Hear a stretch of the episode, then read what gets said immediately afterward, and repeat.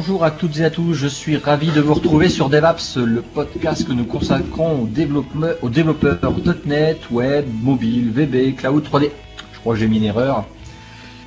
Mais ça c'est pour l'humour. Alors, une fois n'est pas coutume, on a tiré au sort pour savoir qui présenterait l'émission et c'est moi, Christophe Peunier, qui a gagné. Ou perdu. on, on verra. On ne sait pas. Nous enregistrons cet épisode le 18 avril 2018 et je suis bien évidemment accompagné de mes camarades Denis Voituron et Richard Clark.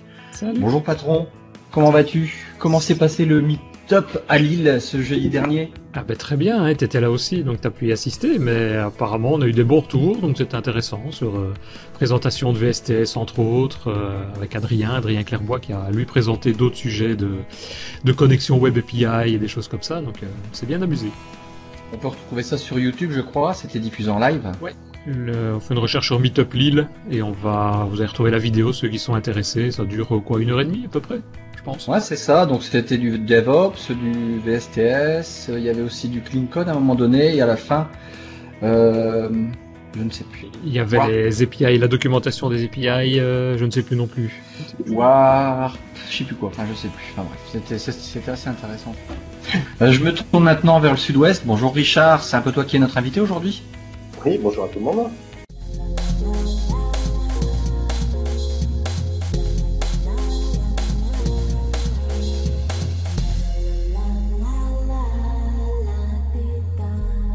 Avant de commencer le sujet, je suis heureux de vous inviter tous à notre Slack qui a été ouvert cette semaine. Alors c'est un réseau social pour les développeurs. Donc l'espace de travail c'est devapspodcast.slack.com. Alors Richard, en fait, tu pourrais nous dire ce qu'on va retrouver sur ce Slack? Bah, écoute, euh, l'idée c'est de, de- de pouvoir euh, discuter entre nous, entre euh, nous, les auditeurs, enfin tous ceux qui sont intéressés par, par les technologies .NET. De, bah, on a fait différents channels. On a des channels web, des channels outils, des channels euh, générales, etc. Où bah, vous pouvez venir discuter, proposer des sujets de podcast, réagir aux podcasts qu'on a déjà fait, et puis discuter de tout et de rien. Ouais. Et surtout de dev. Surtout voilà. On a déjà commencé, il y a déjà quelques, quelques canaux qui sont là. hein. Il y a un, canal, un canal sur le web, je pense, sur euh, un canal divers, évidemment, où on peut s'amuser. Et bon, on en créera au fur et à mesure. hein. Et Denis, tu pourrais nous dire comment on fait pour venir? Ah ben pour venir, ouais, c'est très... d'abord c'est ouvert à tous. Il suffit de, d'envoyer un petit mail. On envoie un mail sur euh, tout simplement slack@devaps.be et logiquement d'ici quelques heures plus tard, ça dépend de la le temps de réactivité de Christophe puisque je crois que les mails arrivent chez toi, donc euh, quelques vrai, heures ouais. plus tard, quelques jours plus Non, tard. non, non, c'est- on parle en minutes avec Ah, moi. en minutes, ouais, c'est mieux, c'est mieux Ouais. qu'un bot en fait. Ça, c'est impressionnant en fait. Ouais, je suis, c'est bluffant. Bon, écoute, et c'est gratuit, bien sûr, Et, et c'est gratuit, ouais. Bien évidemment. Et vous pouvez juste assister ou participer à, aux conversations, donc euh, vous verrez euh, comment on déconne quand, quand on n'est pas en ligne. C'est un peu ça, ouais, tout à fait. Bon, allez, euh, aujourd'hui, on va vous expliquer ce qu'est Blazor. Alors, nous ne sommes pas dans le développement web, euh, euh, pardon, nous sommes dans le développement web, et pour bien aborder le sujet, dans un premier temps, Denis, tu vas nous expliquer euh, ce qu'est les WebAssembly, Oui. pourquoi il est important de connaître cette partie-là, Ben, parce que c'est la base de Blazor. On va en voir, euh, on va le voir justement d'ici quelques minutes. et toi, Richard, concrètement, tu vas nous montrer comment créer notre première application avec Blazor, c'est bien ça? Oui, on va avoir une première application et puis après quelques petites techniques un petit peu plus avancées. Ouais. D'accord. C'est Richard qui a mis les mains dans le cambouis et, on va voir, c'est pas facile parce que Blazor, on va en parler tout de suite, mais vraiment version plus que bêta, alpha ou, encore avant, je sais pas comment ça s'appelle. Donc à mon avis, il doit bien s'amuser avec tous les petits bugs qui, qui traînent dans tous les coins. Mais en fait, c'est c'est Richard au niveau national parce que vous allez sur votre moteur de recherche préféré, vous tapez Blazor et en français. En fait, on va tomber sur ton blog parce que tu as déjà fait à peu près quatre ou trois euh, euh, trois parties, je crois, de mémoire. Ouais, ouais, quelques parties pour découvrir un petit peu ce que c'est que, que Blazor. Ouais, donc euh, on tombe directement sur toi, c'est vraiment sympa. On y va? On y va. On est parti. Et Donc, Denis, je te laisse la parole. Bah, on, on va commencer, comme tu l'as dit, par expliquer euh, qu'est-ce que c'est, pourquoi en fait on, on parle de maintenant de WebAssembly, d'où ça vient. En fait, quand on parle de web, bah, tout le monde le sait, on parle surtout bah, de pages HTML, puis de tout ce qui peut être présentation autour. Il y a des technos du, style- CSS euh, et HTML. Et si on fait du développement, et bah, maintenant dans tous les sites web, il y en a au minimum un petit morceau, voire parfois beaucoup plus, voire parfois quasiment que ça, on parle du JavaScript. Donc le JavaScript, c'est le langage le plus populaire pour pouvoir faire des, développements de sites web, des pages. Alors bah, à créer, c'est tout simple, hein, c'est juste une balise, euh, donc on fait inférieur, script, supérieur, et puis dedans à l'intérieur, on vient mettre du code. Et le code JavaScript est à apprendre en tout cas assez facile, assez simple. Hop, on peut changer le slide, puisque c'est toi Richard, je pense qu'à les manettes. Voilà. Alors le problème principal de JavaScript, c'est ça. Ceux qui ont l'écran, ils, voient un peu, on se retrouve quand on veut faire du, développement, en tout cas qu'on va plus loin que juste une petite procédure pour juste faire un petit euh, Hello World, ben on se retrouve avec quelque chose qui devient euh, quasiment euh, impossible à, suivre, à gérer. Alors on pourrait dire que c'est quasiment le langage assembleur, alors qu'ici on voit c'est toute une série de commandes JavaScript mises les unes à la suite des autres. Le programme, l'informatique, ben lui, ça lui pose pas de problème. L'ordinateur, il exécute ça. Par contre, nous, en tant qu'êtres humains, arriver à créer ça, ça devient quand même, et à comprendre, ça devient quasiment impossible. Donc forcément, il y a toute une série de technos, de technologies qui sont au-dessus, qui vont permettre de, de, de, je veux dire, de, simplifier un petit peu tous nos développements quand on fait du développement JavaScript. Donc, la force du JavaScript, je viens de le dire, facile à apprendre. Autre force actuellement, c'est le roi du web. C'est-à-dire dès que vous faites du, site web, ben, je veux dire, il n'y a pas, il y a pas quasiment pas de choix, c'est du JavaScript. Après, on a eu d'ailleurs d'autres podcasts précédemment sur notamment du TypeScript. On verra, il y a d'autres types de langages. C'est souvent des langages dont le résultat pourrait être du, comme en TypeScript par exemple, le résultat c'est, résultat de la compilation d'un programme TypeScript, c'est du JavaScript. Donc au final, c'est quand même le, JavaScript qui est, euh, qui est exécuté, je vais dire, dans le navigateur Internet. Donc très facile à apprendre et surtout aussi, une des forces, mais qui est son inconvénient majeur pour moi, c'est qu'il n'y a pas d'erreur. C'est-à-dire en JavaScript, vous écrivez n'importe quoi. Il va vous afficher quelque chose éventuellement à un endroit pour euh, dédicacer aux développeurs, donc les zones de comment la, fenêtre de console par exemple, mais il n'y aura pas de, plantage de l'application, ça fera pas ce qu'on veut évidemment, mais il n'y aura pas de plantage de l'application ou de message comme on pourrait le retrouver dans une application classique euh, qui va planter un message d'erreur et puis qui va se fermer quoi. Ça, c'est pas le genre de choses qu'on pourrait retrouver avec euh, du développement JavaScript. Euh, autre avantage, c'est le typage aussi. Il est typage dynamique, c'est-à-dire quand vous avez besoin de gérer une donnée, ben vous simplement on la déclare et encore, pendant certaines versions, on n'est même pas obligé de le faire. Donc on, la déclare, on l'utilise, mais on ne doit pas dire quel type c'est, de quelle manière ça fonctionne. Euh, on l'utilise et, entre guillemets, on espère que ça va fonctionner de la manière dont on, l'a vu, on l'a appris sur les différents sites de, tutos d'Internet. Denis, je te coupe, mais en fait, faut pas oublier que là, on va parler côté euh, navigateur. Puisque tout à l'heure, tu dis il y a que JavaScript. Alors, JavaScript, on va prendre des fonctions, mais il y avait aussi le langage PHP, mais lui qui va être interprété côté serveur. Côté serveur. on est vraiment dans du langage qui va être exécuté au niveau du navigateur. ce qui est pas plus mal parce que tu me coupes, mais euh, on va un peu euh, délester en charge le serveur puisque là c'est l'utilisateur, le client, euh, c'est la machine du client qui va travailler. C'est ça. C'est souvent ce qu'on arrive de plus en plus avec des technos. Ben, on avait eu aussi un podcast que Richard nous avait donné sur euh, Angular. Ben, typiquement, Angular, c'est ça. C'est on estime que le navigateur, c'est l'interface graphique, on va dire, d'une application classique. Et donc, on va mettre du code qui va dynamiser tout ça, qui va programmer tout ça pour savoir ben, où afficher les données, comment les afficher, en liste, en grille, euh, les, les traiter.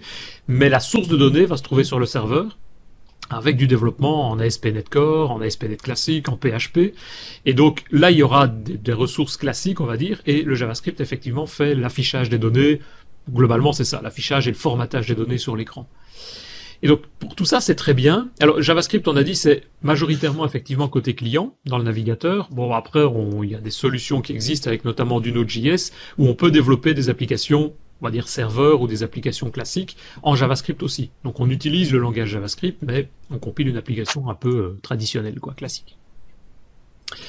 Donc les avantages, faciles à apprendre, c'est le roi du web, tout le monde l'utilise, etc. Il y a évidemment des inconvénients, et d'où l'utilité du podcast d'aujourd'hui. Premier inconvénient en JavaScript, c'est qu'il y a un manque de structure on, y a pas, on ne force pas, ça c'est son avantage, mais c'est surtout son inconvénient si on veut faire des applications un peu plus grandes, c'est qu'on ne force pas le développeur à, respecter certaines contraintes, comme on l'aurait en C Sharp, comme on l'aurait en Java, de pouvoir dire, ben, je veux créer par exemple une classe, un objet, je dois respecter certains éléments, et si je n'y n'accède pas, il va avoir un problème à la compilation par exemple, ou il va avoir un problème à un moment donné, mais avant de distribuer le code. Donc ça, c'est l'aspect manque de structure. L'aspect programmation objet, euh, bah, on peut pas dire qu'il y a réellement quelque chose dans les versions, on va dire majoritaires. Ça commence à arriver dans les toutes toutes dernières versions de JavaScript, mais qui ne sont pas non plus euh, utilisées dans, la majorité ou dans tous les navigateurs, euh, parfois un peu plus anciens. Et donc globalement, bah, on peut dire que c'est franchement mal accepté par les professionnels. Euh, au niveau des développements de logiciels. Quoi. On est obligé parce que c'est le roi du web et il n'y a pas d'autre chose en gros pour le moment.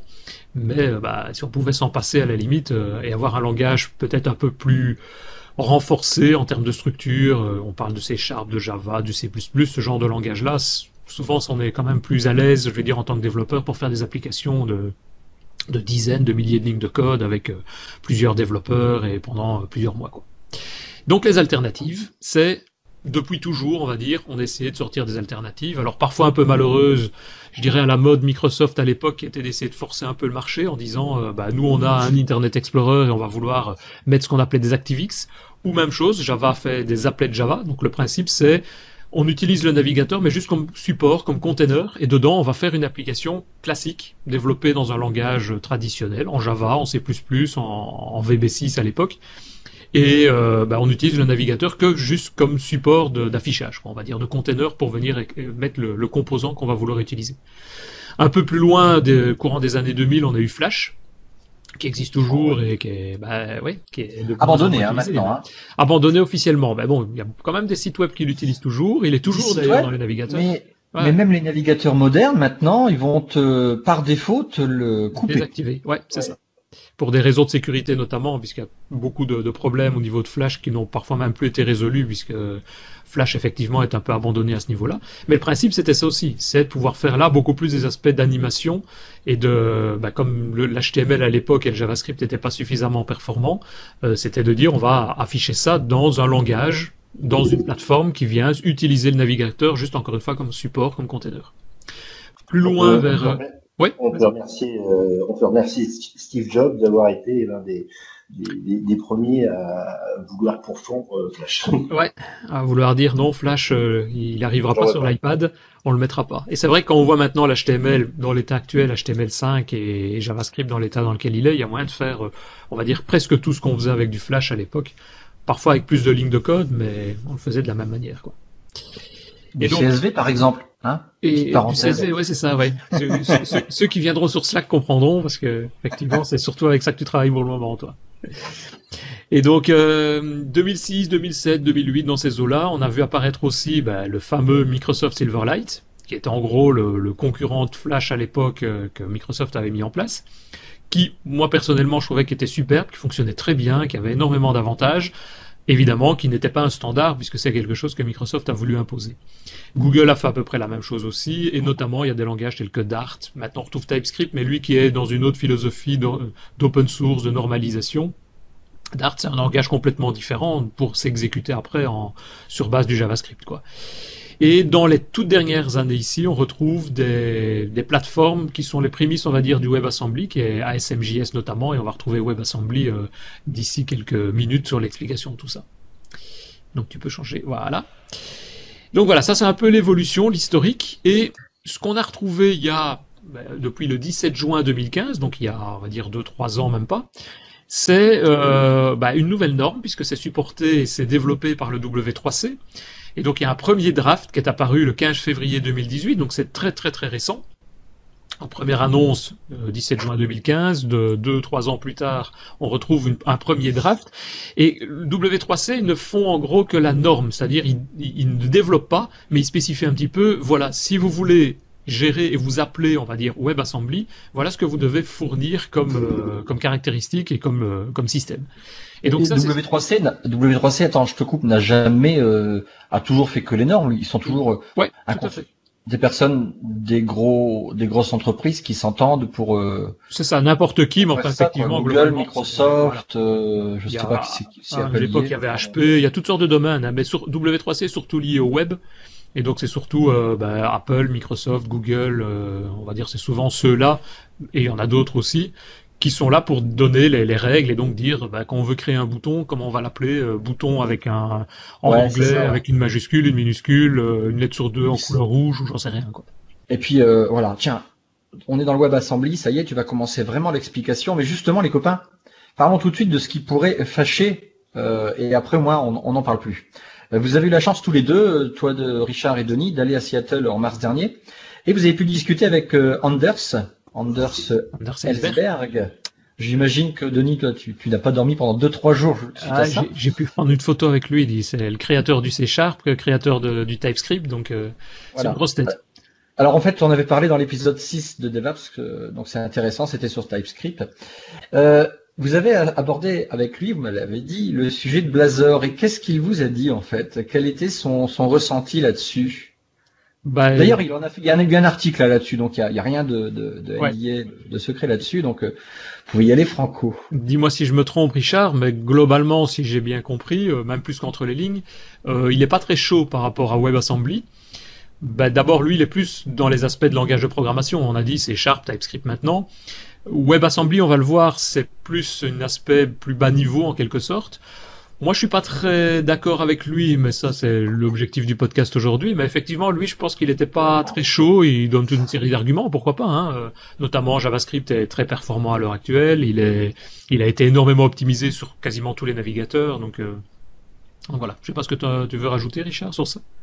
Oui, enfin, ce qui, ce qui dit un petit peu, d'ailleurs, c'est un article qui est, en, je sais plus encore, en néerlandais ou ce genre de choses. En danois, je crois.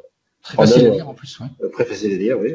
Ah bah, euh, c'est n'est pas persuadé que, que, que, ça apporte euh, véritablement un, un gros plus au niveau des performances, qui est quand même un des principaux arguments avancés par tous les défenseurs des, des WebAssembly. Euh, et puis maintenant, ce qu'il dit, c'est que tout ce qui est JavaScript ou TypeScript est bien est bien établi et euh, il voit pas vraiment l'utilité. Je suis un petit peu comme toi, euh, je suis un petit peu dubitatif. Euh, il y a aussi un autre argument qui est, il doute des, des, des performances parce que de toute façon, le, on verra, le, même si c'est du code natif qui est exécuté dans le navigateur, il est forcément dans une sandbox. Euh, et donc, euh, il doute des, des, performances euh, de l'exécution dans le sandbox. Bon, moi aussi, je suis pas. Je pense qu'il prêche un petit peu pour sa pour sa paroisse. Ouais, c'est ce que je pensais. Moi, il défend un peu son beefsteak. Hein. Voilà. Bon, c'est ce qui est normal. Euh, et puis, de toute façon, je veux dire, c'est une techno qui quand même euh, vraiment toute, toute jeune. Hein. Moins de, tu disais moins de trois ans, et puis là, le premier draft, il a. Il, a, deux, mois, quoi. Voilà. Euh, donc, l'avenir nous dira si, si, les développeurs euh, sont, sont, partants ou pas. Et c'est de toute façon, c'est s'il y a du monde qui, qui y va que euh, ça deviendra de, de, fait, de facto un, standard. Ouais. Maintenant, c'est vrai que c'est vrai que je comprends un peu sa, sa position. D'abord, comme tu dis, il défend son beefsteak, mais c'est vrai que JavaScript, ça fait des, années, des dizaines d'années à la limite, qu'il existe dans les navigateurs et ils ont eu le temps depuis lors de vraiment optimiser le truc. Quoi. Et donc parler sur des aspects de WebAssembly en parlant que des aspects d'optimisation, parce que moi c'est pas réellement nécessairement sur ça ce, point-là qui m'intéresse, euh, bah, que sur les aspects d'optimisation et de, code beaucoup plus, qui va s'exécuter beaucoup plus rapidement. Et donc là oui des aspects du style des jeux, des, des jeux 3D ou des choses comme ça qu'on pourrait voir arriver dans des navigateurs. WebAssembly pourrait euh, gérer un, peu cet aspect-là. Quoi. Alors concrètement, comment ça marche le WebAssembly Alors concrètement, ben, je dirais que c'est assez simple. C'est-à-dire si on prend la définition de WebAssembly sur le site qui est webassembly.org, tout simplement, là où il y a les aspects pratiques, on va dire, de, ça.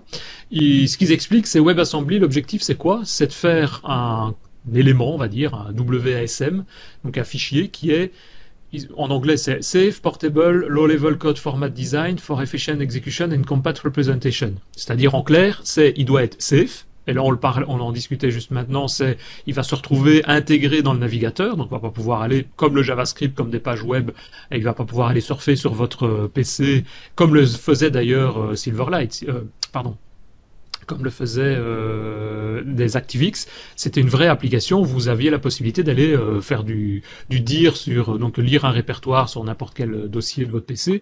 Ici, il va vraiment être intégré au navigateur. Donc ça, c'est le but. Il doit être portable, donc disponible sur n'importe quelle plateforme, intégré au navigateur. Il doit être bas niveau, et donc, ce que je comparerais plutôt le WebAssembly, c'est, je dirais en gros, ça serait une sorte d'assembleur dédicacé au web. Donc, comme si on avait du binaire, pas exécuté sur le processeur, mais exécuté dans le, navigateur Internet. Et donc en pratique, c'est quoi? C'est on va développer avec un langage de plus haut niveau. Et donc il y a du C++, ça c'est principalement là-dessus que ça a été, les exemples ont été conçus au départ, du C++, du C, du russe, du C Sharp, et ça c'est ce qui va nous intéresser aujourd'hui. On va prendre ce code C Sharp par exemple, on va le compiler, donc avec Visual Studio, on va le passer dans une moulinette, le compilateur qui va générer des fichiers, ou du moins un fichier qui sera avec une extension WSM. Et ça, ça va être lu. Pardon? C'est du WASM, ça se dit en anglais. Ah, du WASM, ok. ça me plaît beaucoup, ça. Ouais, c'est ça, ça, ça, va être drôle, ça encore. Donc, on, on, va créer un fichier WASM. et ce fichier-là, l'objectif, c'est ben, un binaire qui va être téléchargé dans le navigateur, comme si on télécharge un JavaScript ou une page HTML. Mais évidemment, il va être reconnu par le navigateur et il va pouvoir s'exécuter comme si on exécutait du code natif, je vais dire, dans la machine. Donc ça, c'est c'est pas comme ça que c'est pas déjà utilisé par les moteurs 3D euh, actu Actuellement, dans les l'OpenGL, pas l'OpenGL, euh, le oh, le la base des moteurs 3D au niveau des navigateurs. Oui, mais ça, ce oh. sont des extensions dans le navigateur, non? Qui se mettent dans JavaScript, je pense. Et j'utilise pas ça, pas de WebAssembly. Je ne sais, pas. bonne question, je ne sais pas. Non. Non, si on fait si on fait un petit peu la comparaison avec .NET, on peut c'est à peu près la même chose, c'est-à-dire qu'on a on a du code C Sharp, on a un compilateur qui va générer du code euh, de l'IL, mm Intermediate Language, et, euh, et, après à l'exécution, le euh, le navigateur transforme le code IL en, en code natif. En code machine, c'est ça. Et, juste une petite chose là, donc on a l'extension WASM et on peut, comme pour de l'IL, euh, transformer WASM en, WAT, c'est-à-dire en fichier texte, et on, on, peut lire le, le, code source. Ouais. Comme on le fait avec le, le IL, on a la possibilité d'aller lire euh, le contenu du, du, code intermédiaire. Et bon, bah après, il faut se farcir ce code-là pour pouvoir le voir, mais je suppose qu'il va y avoir des, des décompilateurs, on va dire, qui permettraient de revenir en arrière, globalement, quoi. Ouais. Comme on le fait avec du C Sharp, on peut décompiler en quelque sorte le code. Ça, ça peut être intéressant pour voir un peu comment ça se passe. Quoi. Donc, ça, c'est le, schéma, je vais dire, général. On a du code. Donc, par exemple, ici, on a un code en, en C Sharp ou en C++, prenons le cas du C Sharp. On a un code en C Sharp. Ce code-là, par exemple, une méthode qui va faire un calcul, il va prendre une valeur A, une valeur B. Donc, on va faire un int calc, entre parenthèses, int A, int B. Donc, on peut avoir vraiment un langage plus de haut niveau avec des types et bon, bah, le C Sharp tel qu'on le connaît, quoi. Et le code qui est là, bah, il va être transformé dans ce fameux format WASM en question. Donc c'est du code binaire avec toute une série de codes hexadécimaux, hein, c'est du comme de l'assembleur quoi. Et puis ça, c'est envoyé au navigateur euh, Edge, Internet Explorer, euh, pas Internet Explorer justement, Edge, Chrome, Firefox par exemple, qui va pouvoir lire le document. Alors attends, côté serveur, côté client, là on est que côté client, donc euh, le C Sharp. D'accord. Ouais. Pour le moment, en tout cas, on est que côté client. Ouais. Donc le C Sharp qu'on développe dans Visual Studio, on génère non pas un fichier .dll mais un fichier WASM en question, et puis bah, on va le mettre dans une page HTML, il va être chargé. Ah donc non. Euh, quand tu attends, il y a un truc qui qu'il faut m'expliquer. Le, le, code C Sharp, il est euh, quand tu l'envoies en fait. Toi, tu envoies le WASM. Le WASM, donc le C Sharp compilé, comme si c'était une DLL. D'accord, d'accord, ok, j'ai compris. Alors il y a juste une petite chose, c'est que euh, Blazor dans l'état actuel ne fonctionne pas exactement comme ça. On, on y reviendra tout à l'heure. Ouais. D'accord. Il y a des, ouais. Ben, ils sont en train de travailler là-dessus d'ailleurs. Mais ça, je te laisserai expliquer, Richard. Donc, euh, alors, ce qui est intéressant et ce qu'il faut surtout évidemment savoir, c'est, ben, il faut ce, ce, nouveau format, on va dire, WebAssembly, il doit être reconnu puisqu'il doit être euh, lu par le navigateur et puis transformé en langage machine, euh, exécuté, etc. Donc, tous les navigateurs ne sont pas censés le, le supporter. L'avantage, c'est que comme ça a été standardisé au niveau du W3C, dans le W3C, on le disait, il y a les grands acteurs, dont Google, dont euh, Firefox, enfin Mozilla, dont euh, Microsoft, etc. Donc ils sont à la source de ça aussi, donc ils sont partants sur ça aussi. Et donc ça veut dire qu'à l'état actuel, dans l'état actuel des choses, tous les navigateurs, on va dire récents, que ce soit Edge, Firefox, Chrome, même sur mobile pour la majorité d'entre eux, ça fonctionne. Je dirais que globalement, il y a Internet Explorer bah, qui n'évolue pas, donc la dernière version qui ne supporte pas. Mais si on prend Edge depuis la version 16, si on prend Firefox depuis la version 58-59, Chrome depuis la 65, Safari depuis la 11.1, euh, sur iOS depuis la 11.3, etc. Donc vous avez quasiment, Chrome pour Android aussi, vous avez quasiment tous les navigateurs qui supportent ce format WebAssembly. Et donc ils vont pouvoir l'exécuter a priori correctement. Alors juste pour euh, aller plus un peu dans, le détail, en termes de comment ça fonctionne, ben, si on prend du code JavaScript, quand on envoie, quand on utilise du code JavaScript dans une page, on envoie le fichier .js où il est intégré dans la page HTML. Et donc, qu'est-ce qui se passe? Il y a d'abord une phase de ce qu'on appelle du parsing. Donc, il va prendre le code et essayer de le compiler, de l'optimiser pour pouvoir faire une exécution un peu plus performante par après. Et ensuite, il y a évidemment la phase d'exécution. Tout ça se fait côté client. On n'est pas du tout côté serveur à ce niveau-là. On a téléchargé vraiment le code JavaScript sur le client. Ici, l'avantage avec le, fichier des WebAssembly, donc le WASM, c'est que la partie compilation, ben, elle aura déjà été effectuée par le compilateur, par Visual Studio, par le compilateur qui se trouve derrière. Donc on va envoyer le fichier WASM déjà compilé, il va simplement devoir le décomposer, le, le, dé, dire, le décoder, éventuellement recompiler certains morceaux, certaines parties avec des intégrations, notamment avec du JavaScript, puisqu'on verra qu'on peut faire des intégrations les deux ensemble, et puis ensuite l'exécution. Donc c'est, puisqu'on est plus proche du langage, euh, pas dire du langage machine, mais du langage bas niveau, ça a priori, ça va pouvoir s'exécuter plus rapidement on n'a plus la partie d'optimisation à faire. Il n'y a plus notamment la partie d'optimisation et euh, bah, on a déjà optimisé tout ça et on a pu optimiser mais en prenant des compilateurs qui sont du coup beaucoup plus sensibles. Je veux dire, quitte à prendre plus de temps pour compiler, ça va permettre de sensibiliser, d'avoir quelque chose de, beaucoup plus compact à la fin en termes d'exécution et de, poids. Et si on, refait la, comparaison avec .NET, euh, bah, .NET, mais quand on, quand on fait le compilateur, on utilise le compilateur CSC, euh, ça nous génère du code, du code IL, et après, quand c'est exécuté euh, sur la machine, on a le, le JIT, le Just in Time Compiler, qui, qui, qui lit ce, ce, langage IL et qui le compile en natif euh, à l'exécution. Donc euh, c'est exactement le même principe. Donc ce qui permet de, la, la, première phase de, de, de compilation permet d'avoir un code qui est très proche du, du, langage assembleur qui sera exécuté sur la machine. C'est ça.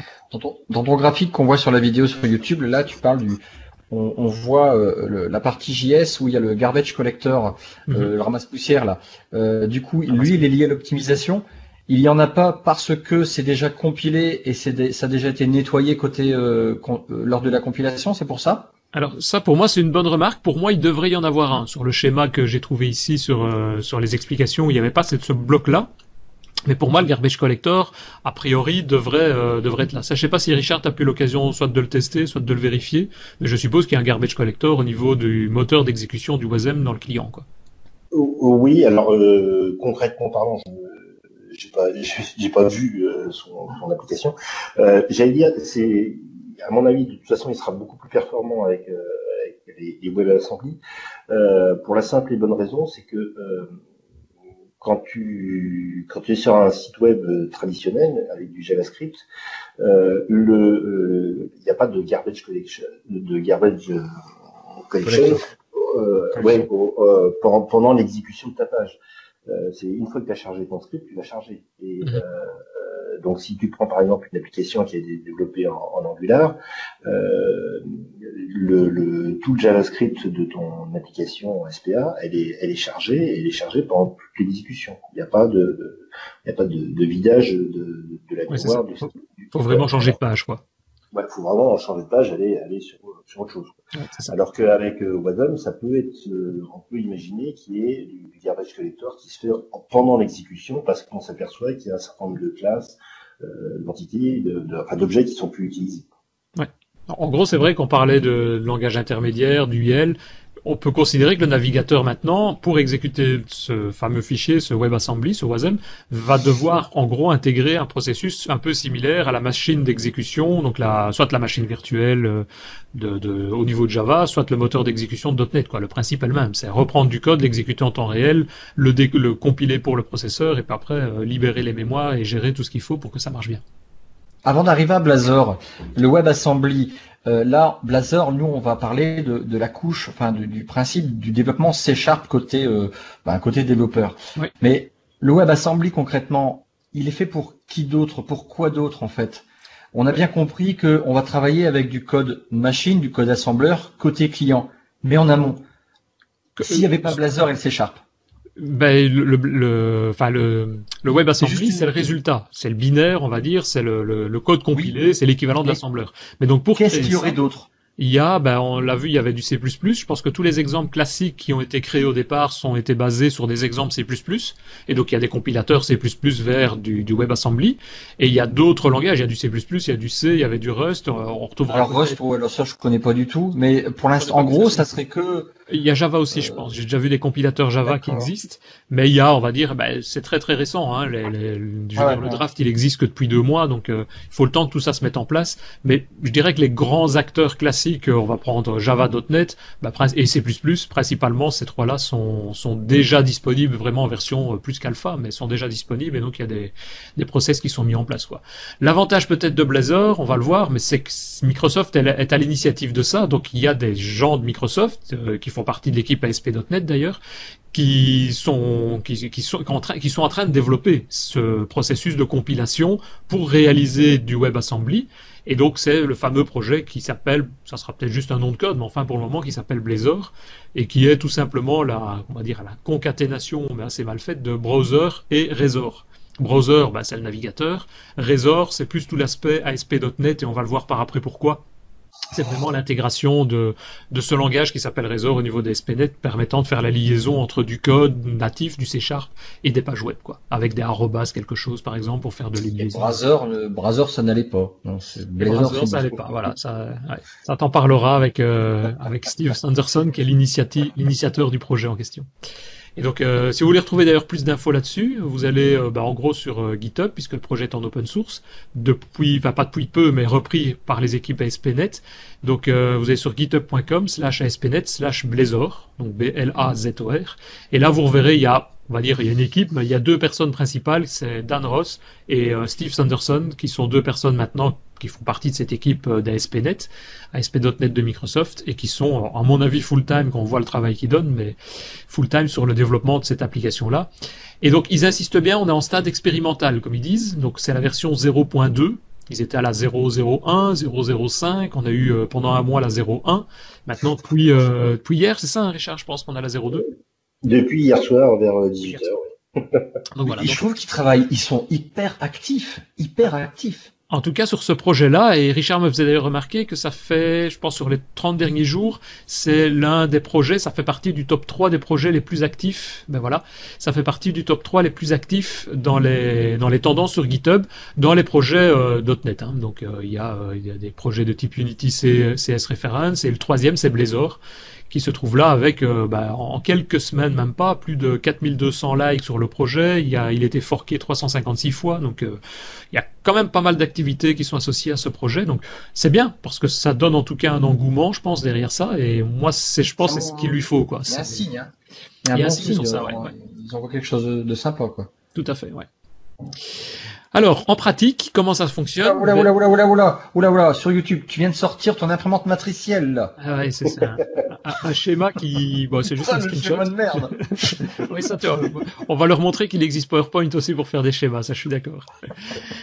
Donc, euh, bah, ce schéma, on va pas le passer en détail d'ailleurs, hein, mais c'est juste pour expliquer la source du WebAssembly, d'où ça vient au niveau de C Sharp. En fait, euh, ils se sont basés principalement sur le projet Mono, ceux qui connaissent euh, l'historique de Xamarin et de Mono.NET qui existait à l'époque, c'est en gros globalement l'initiative c'était de faire du .NET, du C Sharp plus exactement, et de pouvoir compiler ce langage C Sharp sur des des aspects multiplateformes. C'est à l'époque où Microsoft n'était vraiment que dans un monde Windows. Xamarin a repris d'ailleurs ce projet-là pour pouvoir le rendre euh, multiplateforme sur mobile donc avec euh, iOS, Android. Et il y a notamment une partie de ce projet Mono qui a été euh, repris pour pouvoir, ben, typiquement ici, reprendre l'aspect de compilation du, langage, du C Sharp, pour en créer un WebAssembly au final. Et donc le schéma qui est là, euh, très grossièrement, explique un petit peu qu'on utilise le runtime Mono, donc cette fameuse bibliothèque multiplateforme. On utilise des bibliothèques C, on utilise du C Sharp et avec différentes astuces de compilation, ça permet de créer du bytecode, multi, enfin commun on va dire, et sur base d'une bibliothèque qui s'appelle MonoWasm, de transformer ça dans un fichier index qui va pouvoir être lu dans un index.js. Donc c'est l'architecture, je vais dire, assez grossière de, de la, compilation et du processus de transformation du C Sharp via le projet Mono en WebAssembly et de l'utiliser ensuite en JS. Alors c'est juste pour info parce qu'on l'utilisera pas du tout par après. Et Richard, je pense pas, va passer par ce schéma-là non plus. On va faire de l'aspect pratique. Mais donc, pour terminer, l'aspect euh, principe de base, c'est on va avoir une page web, une page HTML. Alors la page HTML, elle est composée de ce qu'on appelle un, un, DOM, donc le Document Object Model, c'est-à-dire ce sont des balises. Il y a la balise HTML, une balise body, et à l'intérieur de cette balise body et de ce code HTML, on va venir placer en gros deux fichiers JavaScript. Un fichier qui est mono.js, tout simplement parce que ça vient effectivement de la compilation mono. Donc euh, vous pouvez aller voir, c'est un fichier tout simple, enfin tout simple, c'est un fichier qui contient du JavaScript mais euh, fixe, qui n'est créé qu'une seule fois dans le projet. Un fichier Blazor.js également, qui va permettre notamment de faire la passerelle entre le DOM, donc le, le, la page HTML, et le langage euh, entre guillemets C Sharp, donc le WASM qu'on va créer, le WebAssembly. Et il y a également un mono.wasm à devoir utiliser. Et en plus de ça, ben, il y aura votre bibliothèque qui pourra s'appeler par exemple monassembly.dll et qui fera elle appel elle est basée sur du .NET Core, donc elle va pouvoir faire appel à toutes les bibliothèques .NET Core euh, un peu classiques, donc la MSCore lib.dll, .NET Standard.dll, système NetHTTP DLL, etc. Donc en gros, si je résume, on a une page web, on aura le fichier Blazor, on va référencer le fichier Blazor.js, MonoJS, MonoWasm, plus votre bibliothèque, votre DLL. Et elle va aller se charger d'aller chercher les bibliothèques externes si c'est nécessaire. Donc ça, c'est un peu le principe complet. Donc voilà. Donc le principe de base, c'est ça. Donc c'est à créer, c'est on a une page euh, CHTML ou HTML avec par exemple un, une page, on verra de compteur. Peut-être que Richard la montrera dans les exemples. Et donc cette page compteur CHTML qu'on va créer plus les classes. Quand on va compiler ces classes, on va générer le, compilateur et les modules de compilation que l'équipe est en train de développer. C'est ce moteur de compilation avec le moteur Razor et les extensions de Blazor, c'est de pouvoir à ce moment-là fournir une DLL, mon assembly DLL, qui va être de type .NET standard. Et ça, c'est ce qui est intéressant aussi, c'est qu'on va enfin récupérer, on va utiliser toutes les extensions et tout le, développement qui existe au niveau de .NET Core actuellement, donc de .NET Standard plus exactement, pour pouvoir développer nos applications. Donc on va euh, prendre du connu, je vais dire, du C Sharp mais connu, version connue, pour pouvoir l'utiliser et le mettre en place. Euh, je vais juste euh, rajouter quelques petites, précisions. Donc au niveau du, navigateur, le navigateur, lui, c'est comme l'intelligence artificielle, il, est très con. Euh, il, il, comprend rien, il, il, comprend que, il comprend que le DOM, il comprend que, que c'est balise. Ouais. Euh, quand on est en, en, en, C Sharp, nous, on est aussi très bête, on, on comprend que des codes orientés objets avec euh, des classes, des, des, méthodes, des propriétés à l'intérieur. Euh, donc il faut pouvoir faire le lien entre ces, entre ces deux. Et il se trouve que euh, chez Microsoft, il y avait déjà quelque chose qui existait, qui était capable, à partir de, euh, de code, de C Sharp, de générer le, DOM. Donc ce, ce code-là, c'était, enfin c'est toujours d'ailleurs, c'est, Razor. Donc le langage Razor, c'est, quoi? C'est à partir euh, d'un fichier texte dans lequel on euh, peut avoir un mix de, de, tags HTML et de, code C Sharp. Il va, le, le, compilateur Razor va créer une classe, euh, une classe C Sharp, euh, qui va euh, se charger de, de traduire euh, cette représentation en, en DOM. Mmh. Donc c'est tout, naturellement que, j'allais dire, le projet Blazor et utiliser ces techniques. Il a donc décidé d'enrichir le langage Razor pour pouvoir euh, rajouter ses propres, ses propres tags. Ouais. Alors on va voir comment on va pouvoir tester Razor. Donc la première chose à faire, euh, c'est de télécharger la toute dernière version du SDK de Microsoft.NET Core. Donc là, on en est à la preview 2 et donc depuis hier, il faut bien s'assurer qu'on a la version 008533. Donc euh, c'est vraiment la toute dernière version qu'il faut qu'il faut installer. Vous pouvez le faire sur n'importe quelle machine. Moi, je l'ai mis sur ma machine de production, hein, enfin que j'utilise euh, tous les jours. Ça pose ça pose strictement aucun problème. Donc la première chose, oui, c'est mettre en parallèle. Donc la première chose, c'est d'installer ce, ce La deuxième chose, c'est d'installer la dernière preview de, euh, de Visual Studio 2017, 15.7. Donc on est en preview 3 aujourd'hui. Euh, donc le bien d'installer cette version-là. Euh, pareil, ça se, ça se met en parallèle avec euh, Visual Studio 2015 version, j'allais dire normale entre guillemets, 2017 version normale. Mhm. Vous pouvez avoir les deux, les deux en même temps sur votre machine, ça, ça marche bien. La seule interaction qu'il y a, c'est que vous avez les, les noms des projets que vous avez ouverts qui apparaissent dans les deux. Ah ouais. C'est c'est le seul, seul inconvénient que j'ai j'ai constaté, mais vous pouvez le faire. euh, vous pouvez le- Ou alors, euh, si quelqu'un est intéressé, il peut créer une, ma- une machine virtuelle, euh, soit en local, Ouais. soit même dans Azure. hein, On crée des machines virtuelles, le temps de tester. Et ça marche Ouais. assez bien aussi. Quoi. Euh, donc dedans, ne, ne pas oublier de, au moment de l'installation de Visual Studio de bien cocher que vous voulez faire du, du .NET Core, parce que sinon vous allez avoir des problèmes par la suite. Et ensuite, euh, bah, dans Visual Studio, vous allez dans les, dans les différentes, dans les, dans la gestion des extensions. Euh, et là, vous devez installer ASP.NET Core Blazor Language Service Extension. Donc, c'est l'extension justement du, du, du langage Razor pour pouvoir interpréter les tailles euh, qui seront spécifiques à, à Blazor. Et je, je te pose une question parce que je sais bien que tout au début, j'avais fait un essai, j'avais eu un peu de mal avec ça. On fait la référence sur le donc l'installation sur les extensions sur le site public. Je vais dire, ou bien il y a une- un site, euh, par exemple pour les NuGet, il y avait un MyGet à un moment donné. Tout ça a été remis sur le site public de, Alors, de il y a- Microsoft. il y a, euh, oui, il y a les versions publiques, euh, 01 et la 02, que vous pouvez euh, référencer avec, euh, avec NuGet. Euh, il y a, vous pouvez également rajouter donc, il y a une, un nouveau repository NuGet euh, spécifique dans lequel vous avez toute dernière preview Ah oui, ça. euh, que vous pouvez ra- rajouter. Euh, là, c'est vraiment c'est si vous avez que ça à faire, si, parce que bon, c'est mis à jour par, par- enfin, de façon hebdomadaire et et il y a bon, c'est pas stable du tout quoi à chaque fois. C'est Ouais. vraiment un stade expérimental. Mais les 01 et 02 qui sont en version bêta aussi, elles, elles sont mises en site euh, en site public. Quoi. En site public, oui. Donc, on va voir comment créer une, une application. Donc, une fois que vous avez fait ces, ces trois, ces trois étapes, ben, on va pouvoir créer facilement une nouvelle, une nouvelle application. Donc là, je vais lancer. Euh, ah oui, alors avec ta résolution qui m'a forcé, là, c'est pas, c'est pas Ah évident, voilà. Ah, tous les caractères deviennent grands sur ton PC. Je connais pas la taille de ton écran, mais à mon avis, C'est un hub, il a un Surface Hub chez lui, donc il a l'habitude. c'est ça. Il a Visual Studio avec des caractères qui s'affichent en 15 cm de haut. Donc, on va créer un nouveau projet et quand vous avez installé euh, Blazor, donc vous choisissez euh, une version, euh, une version d'application ASP.NET Core. Un nouveau projet web ASP.NET Core classique, quoi.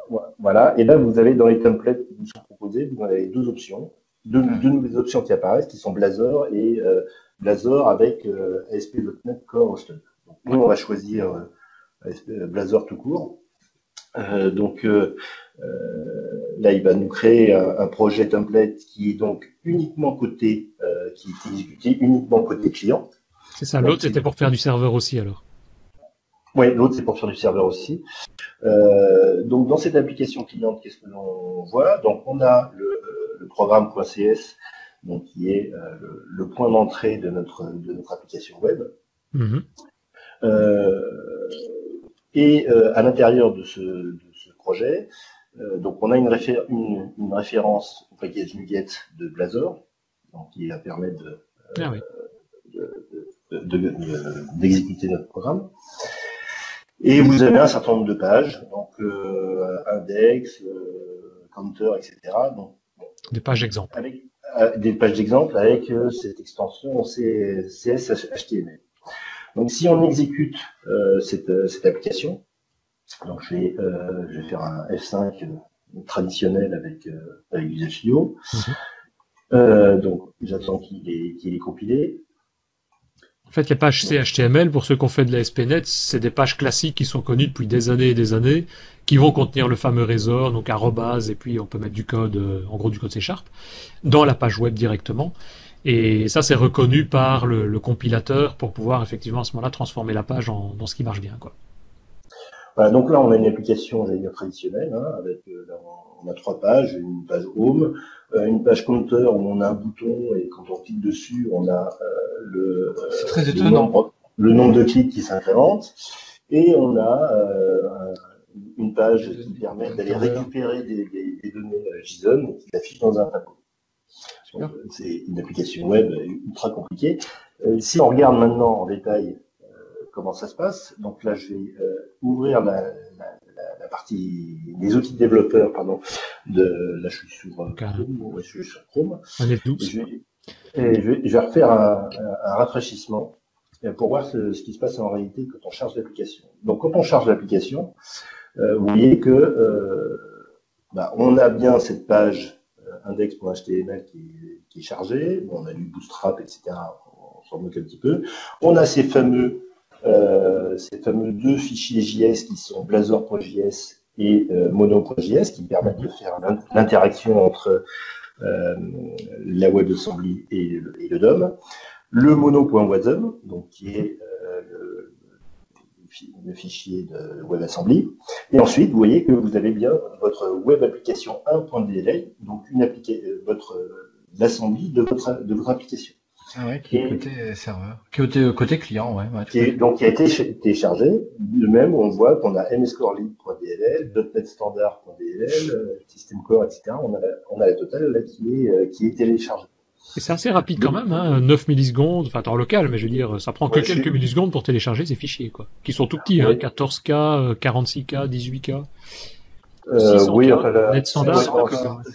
non, non, en, en, tout, je crois que tu es presque à 2 mégas sur, euh, ah sur, la, sur, la, sur la mais, mais c'est un des points, je pense, sur lesquels ils sont en train de travailler, non D'essayer de, de, réduire.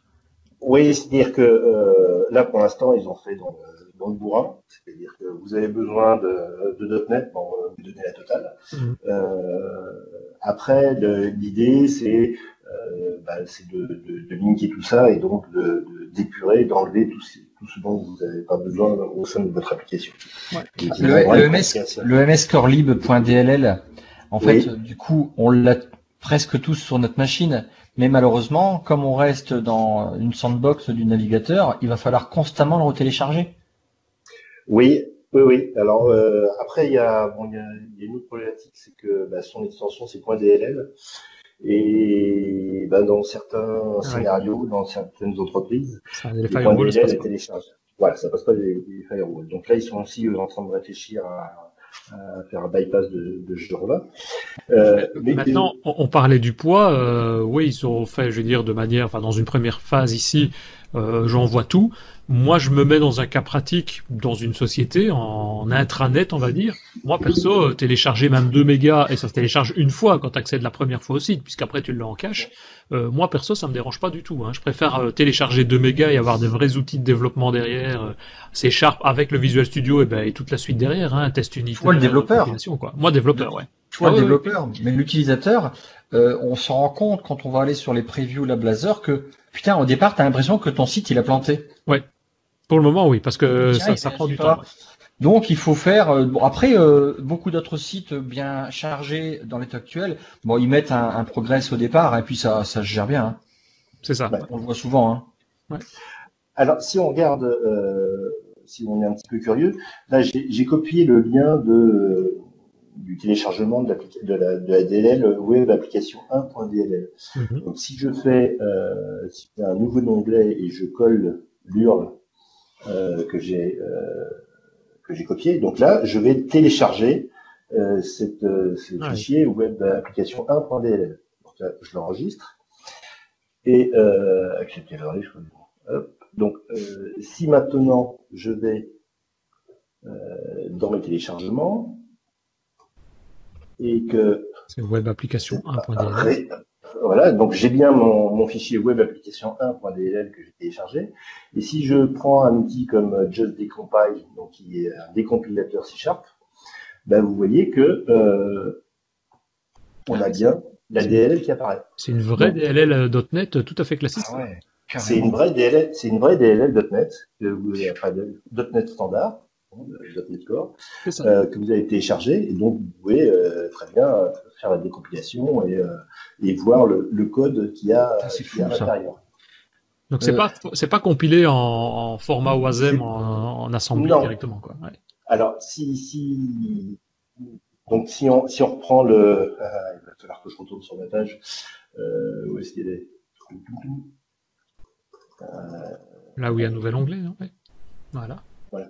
Si, si on tourne euh, sur ma page, c'est la même chose pour les autres. C'est-à-dire que pour euh, Microsoft, .NET Core.blazor.dll, mscorelib.dll, etc., tout ça, ce sont les, les, vrais DLL de, de, de .NET Core. De .NET standard. Euh, la seule qui est différente, c'est Mono.resolve. C'est le seul qui soit justement en, en, veux hmm. en, en WebAssembly. Donc en réalité, qu'est-ce qui se passe, c'est que euh, si on regarde la page index.html, euh, dans le, script de, de, cette page, on indique, on a un tag bien spécifique où on indique, voilà, euh, on indique à mono.wasm, euh, ce site a besoin de tel DLL, tel DLL, tel DLL. Et c'est le mono.wasm, donc le code compilé, qui se charge, qui charge dynamiquement les DLL de net. Ah oui. Mais c'est bien, ça, ça, veut donc dire que comme ce sont des DLL classiques, on n'a vraiment aucune limite en termes de fonctionnalité dans, dans le C Sharp, quoi, dans les .NET. Absolument. Et ce qu'il ce qu'il faut bien imaginer, c'est que si tu as déjà fait une application business euh, pour une application euh, pour une application euh, standard, classique, WPF ou ce genre de choses, et que cette, cette DLL, tu l'as fait en .NET standard, hmm. bah, tu peux la référencer dans ton projet. Ah oui, oui. Ah oui, il n'y a même plus, besoin de, même plus besoin de réécrire le code. Quoi. Tu prends du code déjà développé dans un autre projet, tu prends directement le code ou la DLL et c'est parti. Quoi. Et sans limitation. Ah ouais, cool. C'est assez important pour de, bien comprendre ça euh, au niveau du fonctionnement. Et, c'est vrai qu'il y euh, avait une chose qui m'avait étonné dans une des démos à ce niveau-là, c'était ben, ce qu'on fait souvent quand tu fais des web API et puis du JavaScript de l'autre côté, comme c'est deux langages différents, quand tu échanges des données, tu dois transformer en quelque sorte. Donc par exemple, tu crées une web API qui t'envoie des données, tu les formates en JSON, et de l'autre côté, tu récupères le JSON que tu retransfères en TypeScript ou en JavaScript. Ici, on va pouvoir dire je transfère en JSON, puisque ça c'est le format qui est envoyé entre les deux, mais la classe qui a servi de faire la transformation, c'est exactement la même classe que je vais utiliser dans mon projet euh, de WebAssembly pour récupérer les données je pourrais référencer exactement le même fichier. Euh, je rajoute une propriété, je l'ai d'office des deux côtés, quoi. Oui, on verra dans l'exemple avancé. Ah, je trop vite. Ça va.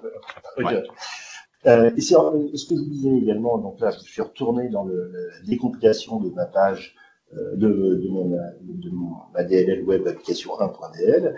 Donc là, on retrouve, on retrouve bien les différentes page counter, index, counter, fetch data. Mhm. Et si je regarde ma page counter, par exemple, eh ben, on voit que c'est la classe qui a été générée par le moteur de Razor avec les extensions de, euh, de Blazor. Et donc on voit bien que euh, on a cette partie du code qui est, euh, qui est le, le, rendu de l'arbre visuel de mon application. Donc là, c'est le code HTML qui va être généré par, par cette classe-là. Ah oui. Et c'est donc c'est ça c'est généré par euh, la partie euh, rendu de l'arbre, c'est généré par Razor et dedans on va rajouter le code qui est spécifique à, notre application. Donc là on a une méthode increment count. Donc c'est là un petit peu j'allais dire l'astuce de, de Blazor, euh, c'est de d'utiliser cette classe qui a été générée par Razor et qui va être exécuté par le, euh, le moteur de, de, de, Mono, côté, côté client. Ouais, ok. Donc si je reviens, euh, fermer un petit peu tout ça là, si je reviens dans, dans mon application, donc si on voit cette page euh, counter.cshtml, euh, qu'est-ce qu'on voit qui est à l'intérieur? D'abord, vous avez une première directive qui est page donc euh, ça c'est pour tout c'est pour gérer tout ce qui est système de routage. Donc c'est pour indiquer que si on est sur euh, si on tape à l'intérieur du navigateur slash counter, bah, c'est cette c'est cette page là qui sera qui sera c'est cette classe là qui sera euh, générée utilisée mmh. utilisée ouais. Euh, ensuite, euh, pour euh, à l'intérieur de ce code-là, on a donc une première partie qui est le code HTML et la deuxième partie qui est le code C Sharp. Donc le code C Sharp, il est encadré dans arrobase function, donc ça qui est, qui est standard de, de Razor. Donc à l'intérieur de ce arrobase function, on a mis un certain, on a mis trois lignes de code. On a déclaré d'abord un premier champ qui, s'appelle current count, et puis on a déclaré une méthode qui s'appelle increment count. Dans increment count, on, incrémente la, valeur du champ current count. Current count plus plus, ouais. Ouais, c'est du code tout, tout bête. Et euh, ce qu'on a fait euh, au niveau du code HTML, ben, on a dit à un endroit, je veux afficher current count. Et donc pour afficher current count, il suffit de le préfixer par un arrobase. Donc on, on tape arrobase current count, et à ce moment-là, le, moteur de Blazor se chargera d'interpréter à cet endroit-là la, valeur de current count. Et dès que la, valeur change, il va la, la mettre à jour. Absolument. Euh, euh, la, position des, des, fonctions par rapport au, au, rendu HTML est importante aussi ou pas? Pas du tout. Non, parce que je, je te dis, le, euh, au moment de la compilation, euh, tout ça, ça va générer une classe. Ouais. Donc, euh, il va voir ce qui est à l'intérieur de la robust function. tout ça, il le mettra dans, dans, la partie code. et tout ce qui est HTML pur, c'est il va, il va créer euh, un arbre visuel, un arbre synthétique, un arbre visuel de, de ce code. J'allais vraiment, tu vois, c'est encore, c'est encore tellement neuf ce WebAssembly dans ma tête que que j'étais encore en train de me dire, putain, derrière il y a un Ajax, mais plus du tout. On est vraiment en parallèle du JavaScript. Euh, on est complètement ailleurs en fait. Euh, le JavaScript, il est squeezé totalement avec les WebAssembly. Absolument. Ouais. Alors si je, si, si, je vais revenir au, à la présentation. Euh, dit, voilà. Non, je, je suis pas, je suis pas MVP euh, PowerPoint. C'est con. Donc je reviens à la Page 23, voilà. 19.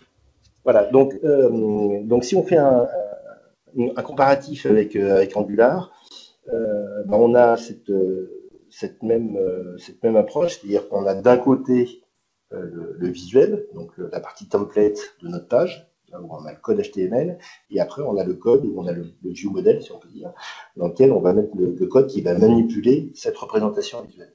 Donc on a, euh, comme pour euh, comme pour WPF, comme pour Angular, des problématiques de binding. Donc on a d'abord du binding du one, ce qu'on appelle du binding one way, c'est-à-dire du code vers lui.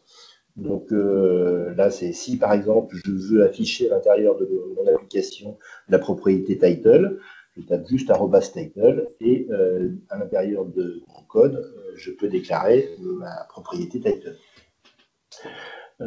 on a donc ça c'est le one way. dans l'autre sens, c'est-à-dire de lui vers le code. Donc là, c'est la notion de, de. Et là, on a une syntaxe qui a, qui a changé par rapport à la version 0.1, donc avec la version 0.2. Donc le principe, c'est par exemple, si on a l'événement clic sur un bouton, euh, on écrit onClick égale, et là, euh, entre double cote, euh, on tape arrobase le nom de la fonction. Donc ici, sur la, sur la vidéo, c'est arrobase onCalculate, et à l'intérieur de fonction, on déclare la fonction onCalculate. Il y a déjà deux, enfin une chose que j'adore moi quand je vois ce code écrit, c'est que ça me paraît mais extrêmement simple quoi. On a d'un côté, on a du, code HTML donc du visuel on va dire, et de l'autre côté on a du code qui s'exécute, oui ok. Et entre les deux, euh, bah, c'est comme si on le faisait en JavaScript. Quoi. En gros, en JavaScript, tu fais onClick égal et tu mets le nom de ta méthode à exécuter. Ici, c'est le même. Tu fais onClick égal, tu mets arrobase le nom de ta méthode, sauf que c'est une méthode C Sharp. Ouais, ouais, il est naturel le langage il en est naturel, ouais, c'est ça. C'est à écrire, c'est d'une simplicité, d'une clarté. Euh... Bon après ça se complexifie peut-être si jamais on fait des choses plus avancées, mais ici on. Non non, faut s'arrêter là. Non non, après dès que ça se complexifie, ça m'intéresse plus. voilà. Et, et, après on a le, le mode en euh, two-way, c'est-à-dire que euh, quand on met à jour à l'intérieur de, de, de, du code HTML, on veut mettre à jour la propriété. Euh, dans le code C-Sharp. Puis quand on met à jour la propriété dans le code C-Sharp, on veut que ça mette à jour le, le code HTML. Mhm. Donc, donc là, euh, là on, on, voit que Denis a fait une erreur dans le CTRL-C, CTRL-V que je lui ai donné. Donc, euh, donc au niveau de la syntaxe, c'est input, bind égal, ouais, c'est bind égal, euh, entre double cote, euh, arrobas title. Ah oui, ok. Il n'y a, a, plus de parenthèse. Il n'y a pas de value là? Non, non, tu peux avoir du, du value. Euh, tu... non. non. Ça, c'est ce qui m'avait étonné la première fois aussi, parce que du coup, enfin, ici, tu es dans un champ input HTML, donc on sait derrière nous qu'il y a un value, mais ça dépend du composant, quoi. Donc c'est lui qui détermine en fonction du type de composant utilisé vers ouais. comment il doit le binder, quoi. comment il doit le lier. Parce que le, la, la, notation bind égale arrobas title, euh, ça, ça, équivaut à dire euh, bind-value égale D'accord. Ouais, title, et puis dans l'événement onChange, on veut que la nouvelle valeur soit affectée à la, propriété title. C'est pas compliqué de ce mécanisme dans la tête quand tu développes parce que au niveau web, on a, enfin après, il faut avoir une habitude. Quand on a une habitude JavaScript ou jQuery, euh, c'est pas compliqué de basculer. Alors, si, si tu as, une, si as une habitude de JavaScript, oui, je pense que tu es complètement paumé. Euh, en revanche, euh, si tu as une, une approche, euh, tu as déjà eu une approche Angular, où tu travailles avec du TypeScript, euh, là, c'est vraiment, c'est vraiment très proche, puisque mm. tu as de la même façon cette notion de, de template et cette notion de classe, de view model, euh, avec, euh, avec ces, ces, phénomènes de, de binding là. Euh, je reviens sur le, sur le slide où on a exactement la même chose en Angular. Hein. Par exemple, pour le, pour le one way, c'est entre double accolade. Mm -hmm. la propriété. Pour euh, l'event, c'est la même chose. Et pour le, euh, le, le, binding, c'est entre crochets, parenthèses, mm -hmm. la, la, banana dans une box. Quoi. Donc on, on, a ces mêmes concepts hein, mm, ouais. qu'on retrouve en Angular et, et en, en. Donc c'est la tendance générale d'ailleurs. Donc on n'est on pas paumé. Le, en plus, le développeur s'y retrouve, euh, retrouve très facilement. Et, ici, je vois, on met le code derrière le Arabos Functions. Maintenant, je suppose qu'en pratique, si on fait une application, on va plutôt faire euh, euh, Arabos Function ou même directement mettre le, nom d'une classe euh, qui a été développée euh, dans des fichiers dédicacés. Quoi. Non? Oui. c'est pas clair ce que je dis? À définir. ok. Non, ce que je veux dire, c'est ben là, tu fais button on click égale arrobas on calculate et tu as la fonction on calculate qui se trouve juste en dessous. Donc, c'est-à-dire que tu mixes le web, l'HTML et le code dans le même fichier CHTML. C'est pas du Razor. C'est comme du Razor, ouais, tout à fait, ouais. Mais c'est ça, moi j'ai souvent tendance plutôt à faire le code dans un fichier CS séparé et juste en quelque entre guillemets venir faire l'instance de la, la, classe utilisée. Et puis ah oui, mais toi t'es pas un bourrin, toi, tu, tu divises trop. Ah, tu oui, bien et tout. C'est l'approche code behind. Oui, c'est ça. Je te rassure, oui, l'approche code behind. Donc là, on verra tout à l'heure, il y a une possibilité de le faire pour l'instant. Euh, c'est une astuce euh, gros bourrin aussi, euh, mais c'est dans, dans le pipe de, okay. de, okay. de rajouter cette, cette fonctionnalité. Ah oui. Surtout que euh, même si tu as une machine de guerre comme moi, euh, écrire dans du dans, dans du page dans une page Razor, euh, bah, ça, ça, prend un petit peu plus de temps mm. euh, parce que tu as, as, de la compilation en même temps. Quoi. Ouais, l'IntelliSense, il suit plus. Voilà. En même temps que tu, tu tapes, et, bah, il compile, il, crée la, la, classe correspondante et il regarde si ça marche. Quoi. Ouais, ouais, ouais. Un point, G, point CS qui, qui, qui apparaît. Le, le, deuxième le grand principe qui existe avec les, les WebAssembly, c'est que WebAssembly, ça définit la façon dont dont le, le, code est généré, le code, le code intermédiaire, euh, mais il y a également dans les, dans les specs, il y a l'interaction, comment on interagit entre le code JavaScript et le code dans le, dans le. Donc là, avec, euh, avec Blazor, on a une, une possibilité de euh, d'enregistrer euh, une fonction JavaScript euh, au moteur de Razor et dans le code C Sharp, du coup, on peut appeler cette, euh, cette fonction JavaScript. Donc le principe, c'est quoi? C'est à l'intérieur de votre page index.html, donc uniquement à cet endroit-là, euh, vous allez déclarer un petit, script et vous allez utiliser la méthode register function de Blazor. Vous tapez euh, blazor.registerfunction et là, vous euh, lui donnez un nom. Donc euh, c'est le nom de votre fonction et après, vous avez le code de votre fonction. Donc là, dans l'exemple que l'on a sur, sur YouTube, j'ai déclaré une fonction, ma fonction, et dans ma fonction, je fais un console.log et je euh, return true. Ouais, donc c'est vraiment une interconnexion entre les deux. Quoi. On n'a pas, on n'est voilà. pas obligé de faire tout en C Sharp. Voilà. Et, et ensuite, dans, euh, dans C Sharp, je peux très bien euh, appeler cette, euh, cette fonction ma fonction. Et pour ça, j'ai les méthodes euh, registered function euh, qui, dans lequel je lui passe le nom de la fonction JavaScript que je veux appeler. Ouais, ok. Donc, vous avez cette possibilité. Donc, depuis le, le, le code C Sharp, la possibilité d'appeler du, du, JavaScript très facilement. Et tu sais si on sait faire inverse. l'inverse Ah bah oui, voilà, c'est Voilà. ça. En sens inverse, alors pour l'instant, on, peut. D'ailleurs, euh, Blazor l'utilise en interne. Il y a, il y a 4-5 fonctions qui sont, qui sont déclarées euh, dans, euh, qui sont utilisées dans le, enfin plus d'ailleurs. Je t'interromps deux secondes. moteur. Je t'interromps deux secondes, Richard, mais j'ai l'impression parfois que tu t'écartes et tu te rapproches du micro parce que le son diminue. Ah bon? C'est possible? Non, c'est pas une impression, il le fait, je, on le voit qui se bascule. Ah, tu le vois toi, moi Bon. j'ai pas Ah, je, me- je me bascule plus alors. Voilà. Donc je disais, euh, on, on a la possibilité à, à la, à la place, euh, à- à- depuis le code JavaScript, euh, d'appeler du code C Sharp. Mhm. Euh, L'inconvénient qu'il y a euh, actuellement, c'est que on peut, on ne peut appeler que euh, des méthodes euh, statiques. Ah oui, ok. Euh, alors, on peut aussi appeler des méthodes d'instance, mais il les considérera comme étant des méthodes statiques. Ouais, c'est un peu logique aussi, puisque je vois pas comment on pourrait créer un objet .NET dans JavaScript pour pouvoir appeler une de ces méthodes. Si Si, parce que c'est ce qui, c'est ce qui fait, euh, enfin, c'est un petit peu ce qui fait euh, au niveau du moteur pour le- quand on regardera la notion de component.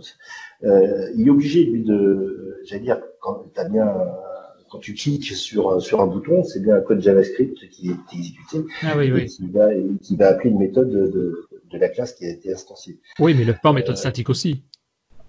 Euh, il y a une autre astuce qu'il utilise, c'est euh, bon, on verra. On va voir. Un, un petit peu plus tard.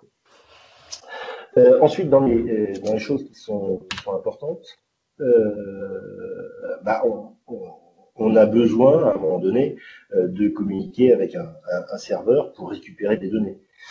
Euh, ou sinon, c'est une, page de démo euh, où on a du code statique euh, qui s'exécute sur le client, et puis, et puis voilà quoi. On on, est obligé d'a- d'appeler les, les- les données qui sont sur un serveur. Donc là, on- bah, en C Sharp, on utilise HTTP Client, euh, ce, qui est, ce, qui est, ce qui est logique. Euh, le seul problème, c'est que notre code, il va être exécuté dans le navigateur. Mhm. Et le navigateur, il va interdire tout code qui n'est pas le sien euh, de faire une requête vers une ressource externe. Donc, pour des raisons de pour des raisons de sécurité. Donc euh, l'idée c'est ça a été quoi? Ça a été de, euh, de bypasser entre guillemets le code C Sharp pour aller utiliser du code JavaScript qui lui va faire l'appel. Ouais. Donc euh, le, le principe c'est qu'il rajoute un, un HTTP message handler dans la classe euh, HTTP client. Euh, et ce HTTP message handler, lui, qu'est-ce qu'il fait? Euh, bah, Dès qu'il reçoit, euh, dès que dans votre code vous faites un euh, var c égale new HTTP client et euh, c.getJSON async, par exemple. Mhm. Donc dès qu'il y a cette méthode qui est invoquée, le, HTTP message handler, il intercepte euh, ce message. Il va invoquer une méthode JavaScript, comme on a vu précédemment, et cette méthode, en lui passant les arguments qui sont demandés par votre, euh, votre appel. Et euh, côté JavaScript, vous avez une méthode qui a été enregistrée, qui va récupérer ces données, va faire l'appel, la méthode JavaScript va faire l'appel vers la ressource qui est demandée, donc utiliser la méthode fetch du navigateur, et ensuite retourner ces données euh, à, à la classe qu'il a invoquée. Et donc le HTTP message handler retournera après les données qui ont été récupérées. Donc du coup, euh, c'est bien le navigateur qui fait l'appel euh, au, au, au serveur, et c'est pas le- votre code à proprement parler. Ouais, ouais. Donc euh, une, une astuce euh, pour, pour les problèmes de, de sécurité. Et c'est pas compris, enfin c'est pas, enfin oui compris dans le WebAssembly ça. C'est étonnant qu'il n'ait pas pensé à ça, de pouvoir autoriser ce genre de choses. Parce que bah, dans une application, effectivement, en général, on communique avec l'extérieur et dans un navigateur, Ouais. a priori, c'est en HTTP quoi. Non, non, non, non, puisque WebAssembly, comme on disait, hein, c'est juste euh, définition de l'interaction entre euh, WebAssembly, le langage, et la définition du langage. Ouais, c'est ça. Après, euh, des Euh, un point important à l'intérieur de, de Blazor, c'est que tout est, tout composant. Tout est basé sur l'interface e-component, Mhm. nouvelle interface qui est à l'intérieur de Blazor, et donc il y a une première implémentation avec une classe abstraite qui est Blazor Component. Euh, et donc, euh, au niveau de l'interaction entre le, le DOM et, et le, code de C Sharp, euh, cette interaction se fait à partir des composants. Donc, quand vous avez une page, euh, une page Blazor, celle-ci peut être représentée sous forme d'un arbre, et cet arbre est, constitué de composants. Donc, chaque composant peut contenir des composants. Mmh. Euh, donc, vous avez la, cet arbre, cet arbre qui représente complètement votre page. Et quand vous, côté C Sharp, vous faites une modification, par exemple, là, dans notre page increment, dans notre page counter, on va euh, changer la valeur du current count. À ce moment-là, le code C Sharp, va, euh, le composant Blazor, va indiquer au moteur de Blazor que ce composant-là a été mis à jour. Et il va appeler une fonction JavaScript qui, côté client, va mettre à jour le composant concerné. Donc, tout ce qui est euh, mise à jour de l'arbre visuel se fait au niveau du composant à l'intérieur de Blazor. Et ça, c'est très important de, enfin de, de, bien le comprendre, c'est que pour des raisons d'optimisation, j'ai vu pas mal d'exemples de, code euh, sur, sur Internet, euh, bah, ils rafraîchissent la page en entier, quoi, la hmm. plupart du temps. Ce qui est un petit peu un petit peu grand. si vous faites une composition de votre page euh, avec des composants individuel euh, optimisé, là où vous pouvez avoir une optimisation au niveau de votre, euh, de votre application. Donc là, on va regarder euh, en détail sur, sur, une, autre, sur, une, autre, sur une autre application que j'ai faite. et on va voir d'ailleurs les, problématiques que ça pose. Donc là, on a une, une, application où on a notre une partie cliente, donc qui est notre application Blazor côté client, et où on a un serveur, une application ASP.NET euh, Core traditionnelle, euh, un serveur avec un contrôleur, un contrôleur d'API, euh, donc qui retourne, là c'est la liste des personnes. Donc j'ai une méthode GET qui permet de récupérer la liste de toutes les personnes. J'ai une méthode create qui permet de créer une personne. J'ai une méthode object qui permet de d'être une personne, d'être à jour une personne, et d'être de supprimer une personne. Donc ça, c'est euh, une, une, web API, euh, j'allais dire traditionnelle, traditionnelle ouais. euh, au sein de mon application. Euh, là, comment on manipule des objets personnes Ces objets personnes, je les ai mis dans une bibliothèque partagée, donc euh, une bibliothèque .NET standard, dans laquelle j'ai la définition de cette classe personne avec son ID, son nom, son prénom, et j'ai même une une propriété euh, calculée, qui est son full name, qui est la concaténation du, nom et du prénom.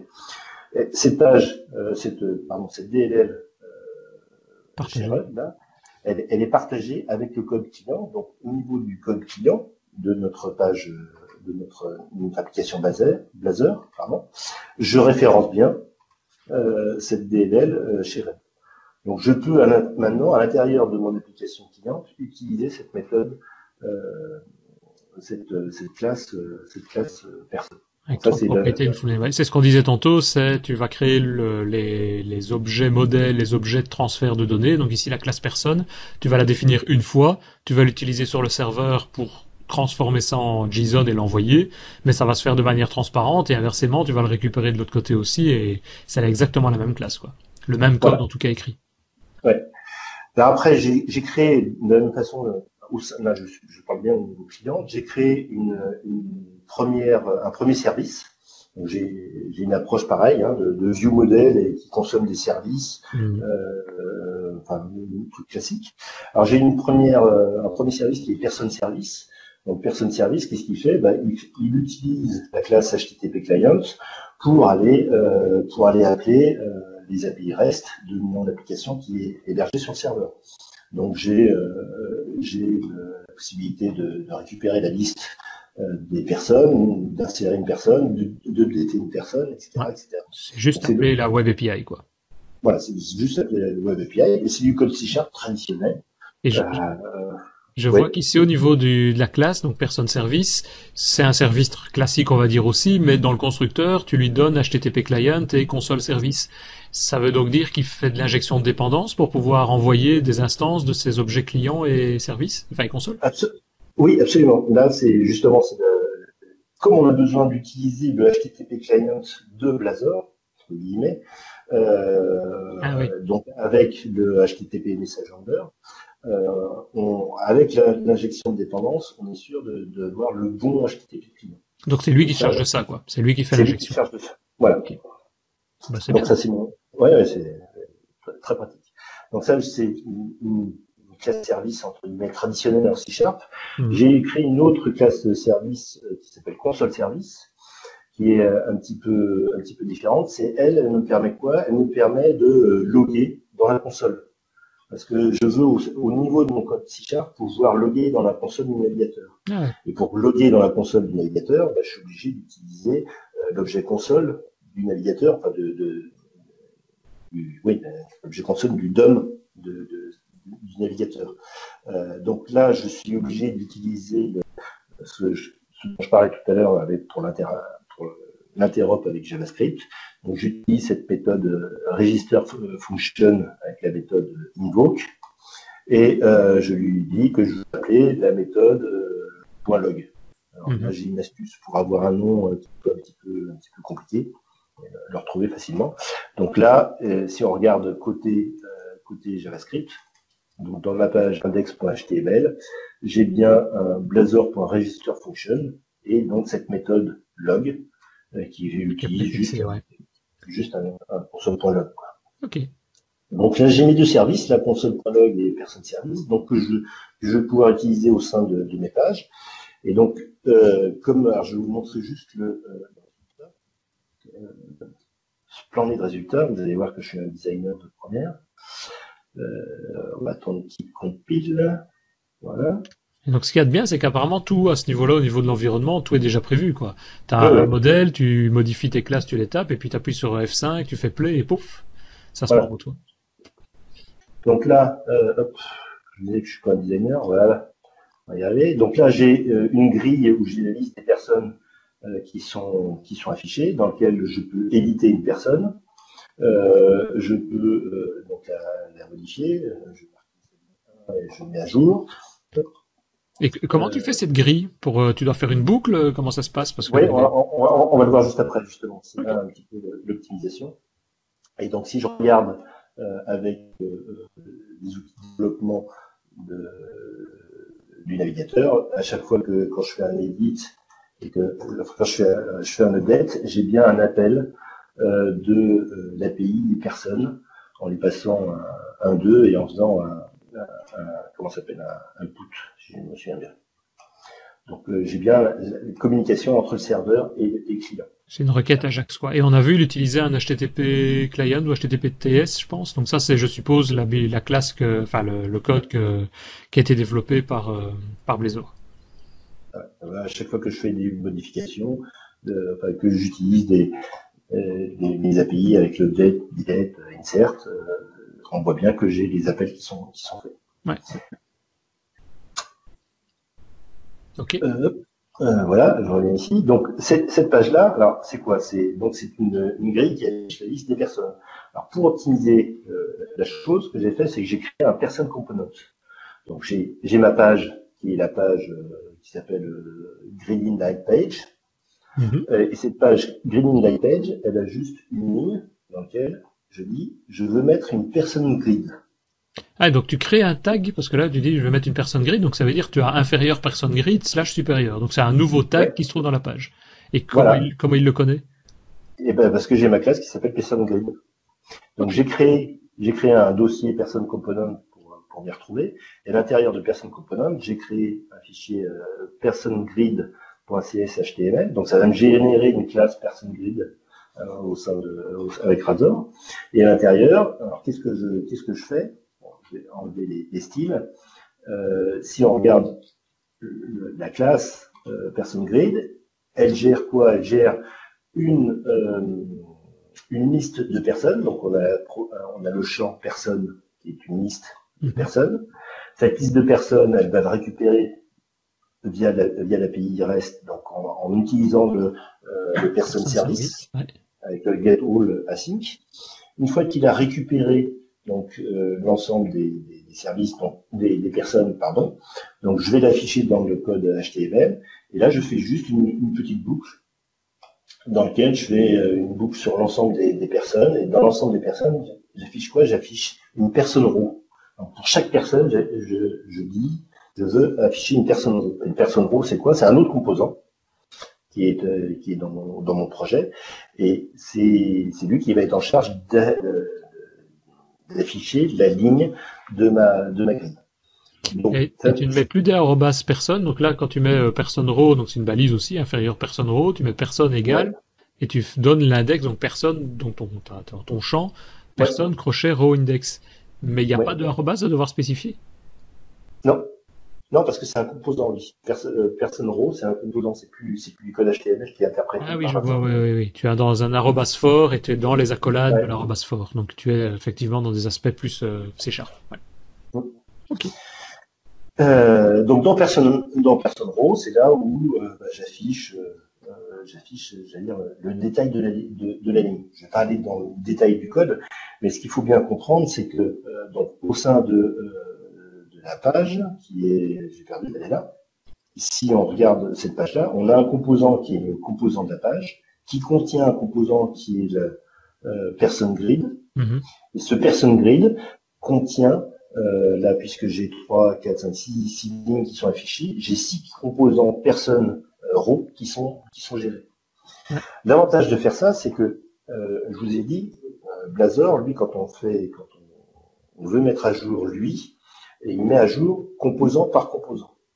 Donc si je fais une édition d'une ligne de, la ligne où il y a marqué par exemple Cyprien Clark, euh, euh, quand je fais, j'édite cette ligne et je fais des modifications dans, le code C Sharp, en, comme c'est un composant, quand je le mets à jour, je mets à jour que ce composant-là. Et j'ai pas à remettre à jour toutes les autres lignes qui sont dans ma, dans ma page.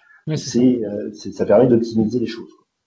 Donc lui, il connaît le DOM derrière euh, qui correspond à ça, quoi. Ouais. Maintenant, il y, a moyen de voir le DOM. Donc, si on fait avant en HTML, tu fais un clic droit dessus et tu fais un aspect euh, element, par exemple. Ça, ici, on sait plus le faire puisque tout est complété. Oui, non, si tu peux, tu peux le voir. Et justement, c'est très bien. On, dirait qu'on a. On a préparé. Euh, qu'on a préparé, oui. si on regarde à l'intérieur de, de, notre, de, notre, page, alors avec avec euh, cette résolution extraordinaire, ça va pas être évident. Euh, si on regarde le, le, DOM qui est généré par, par Blazor, et c'est là le principal inconvénient à mon avis actuellement, on voit que chaque composant est en réalité euh, est, encapsulé à, l'intérieur d'un tag Blazor-component. Ah ouais. Donc si, si on regarde si on regarde au niveau de, ma grille là, on voit bien que euh, on a le composant principal de ma page. À l'intérieur de ce composant, je vais, arriver, je vais aller jusqu'à la grille. Voilà. Mm-hmm. Celle-là, voilà, c'est celle-là. Et euh, non, c'est celle-là, pardon. Et à l'intérieur de ma grille, tu vas retrouver six composants. J'ai euh, chaque composant pour, pour chaque donc, euh, c'est ça. Ici, là, sur la ligne 3, on voit bien que l'on a le deal avec Cyprien Clark. Et c'est un, inconvénient pourquoi? Pour toi? Oui, ok. Il y a... Ah oui, c'est ça. Ouais, ouais. Pour retrouver un élément qui se trouve dans la grille, euh, il y a pas mal de Blazor Components à devoir passer. Et il y a une raison pour laquelle il y a, parce que je... en gros, c'est il y a des diffs qui seront inclus dans le Blazor Component. Donc pourquoi il y a Blazor Component, c'est pas? Euh, bah, c'est justement pour pouvoir gérer ce phénomène de, mise à jour.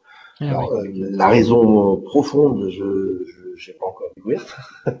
ouais, mais, euh, pourtant il y en a partout. Chaque chaque objet, il est encadré de Blazor Components. Ça en fait beaucoup en fait finalement. Même s'il va boucler sur le DOM, putain, mais il arrête. Enfin non, il boucle pas sur le DOM, il est en mémoire, mais, mais il y en a énormément en fait. Oui. Oui, bah, là surtout dans mon exemple dans, cette page que j'ai faite, chaque ligne correspond à un Blazor Component. Donc, euh, euh effectivement, euh, tu as euh, un Blazor Component qui contient un Blazor Component et qui contient six Blazor Components. Et on pourrait même imaginer que, par exemple, dans chaque ligne, tu as encore autant de Blazor Components. Voilà, les boutons d'édition, suppression, etc. Ils peuvent avoir un comportement que vous voulez réutiliser partout. Euh, bah, ce sera aussi un Blazor Component.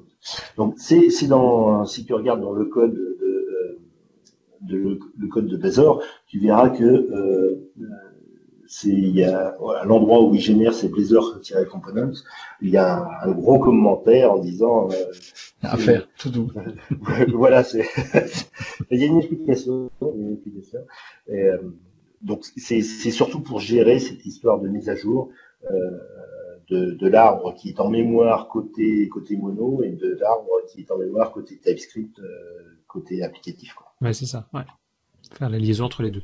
Maintenant, c'est vrai que d'un autre côté, le visuel, ça reste de toute façon de l'HTML. Quoi. C'est vraiment le, on remplace le JavaScript par le, le C Sharp. Mm. Mais on pourrait tout aussi bien utiliser un canvas, techniquement. A priori, oui, dans l'HTML. Ben ici, on le voit d'ailleurs, hein, dans la page HTML, tu as un div class grid. Donc euh, tu peux le mettre un, canvas à la place et, et faire ton SVG dedans si tu as envie. Par exemple, alors, ça, je... oui. pourrait-on? Euh, Alors justement, quand tu m'as parlé de, de, SVG la, semaine dernière, j'avais essayé euh, avec, euh, je me suis dit ce serait un bon exemple avec avec Blazor. le problème c'est qu'il y avait un bug dans la version 0.1 qui disait qu'on pouvait pas utiliser du SVG on verra, ah on verra avec la version 2. Quoi. Le, le, le problème aussi, c'est que justement avec cette histoire de Blazor-component, bah, avec du SVG, tu, si tu veux être fin au niveau de, euh, de la gestion des éléments à l'intérieur de ton, de ton dessin, euh, tu risques de te retrouver avec des Blazor-component à l'intérieur de ton SVG. Je, je sais pas comment ça va se comporter. Ça va être lourd. Ça va être lourd, ouais. Bon, pour l'instant, c'est la version 0.2, donc. Oui. Hein, ouais. Il faut voir s'ils peuvent pas améliorer ça. Justement, si c'est lié à l'aspect de mise à jour, de binding, il y a peut-être moyen, quand on a besoin, de dire OK, je vais le mettre là, et puis dans les autres cas, euh, par défaut ou l'inverse, de dire euh, non, j'en veux pas, et puis on l'enlève, quoi. Ah, il, y a, une dernière chose que je voulais vous montrer c'est la, grosse astuce euh, à, René pour le, le, code behind. Donc ici, ce que ce que j'ai fait, j'ai créé une page CS HTML traditionnelle. Euh, et, j'ai créé une, une classe gridformmodel.cs. Mhm.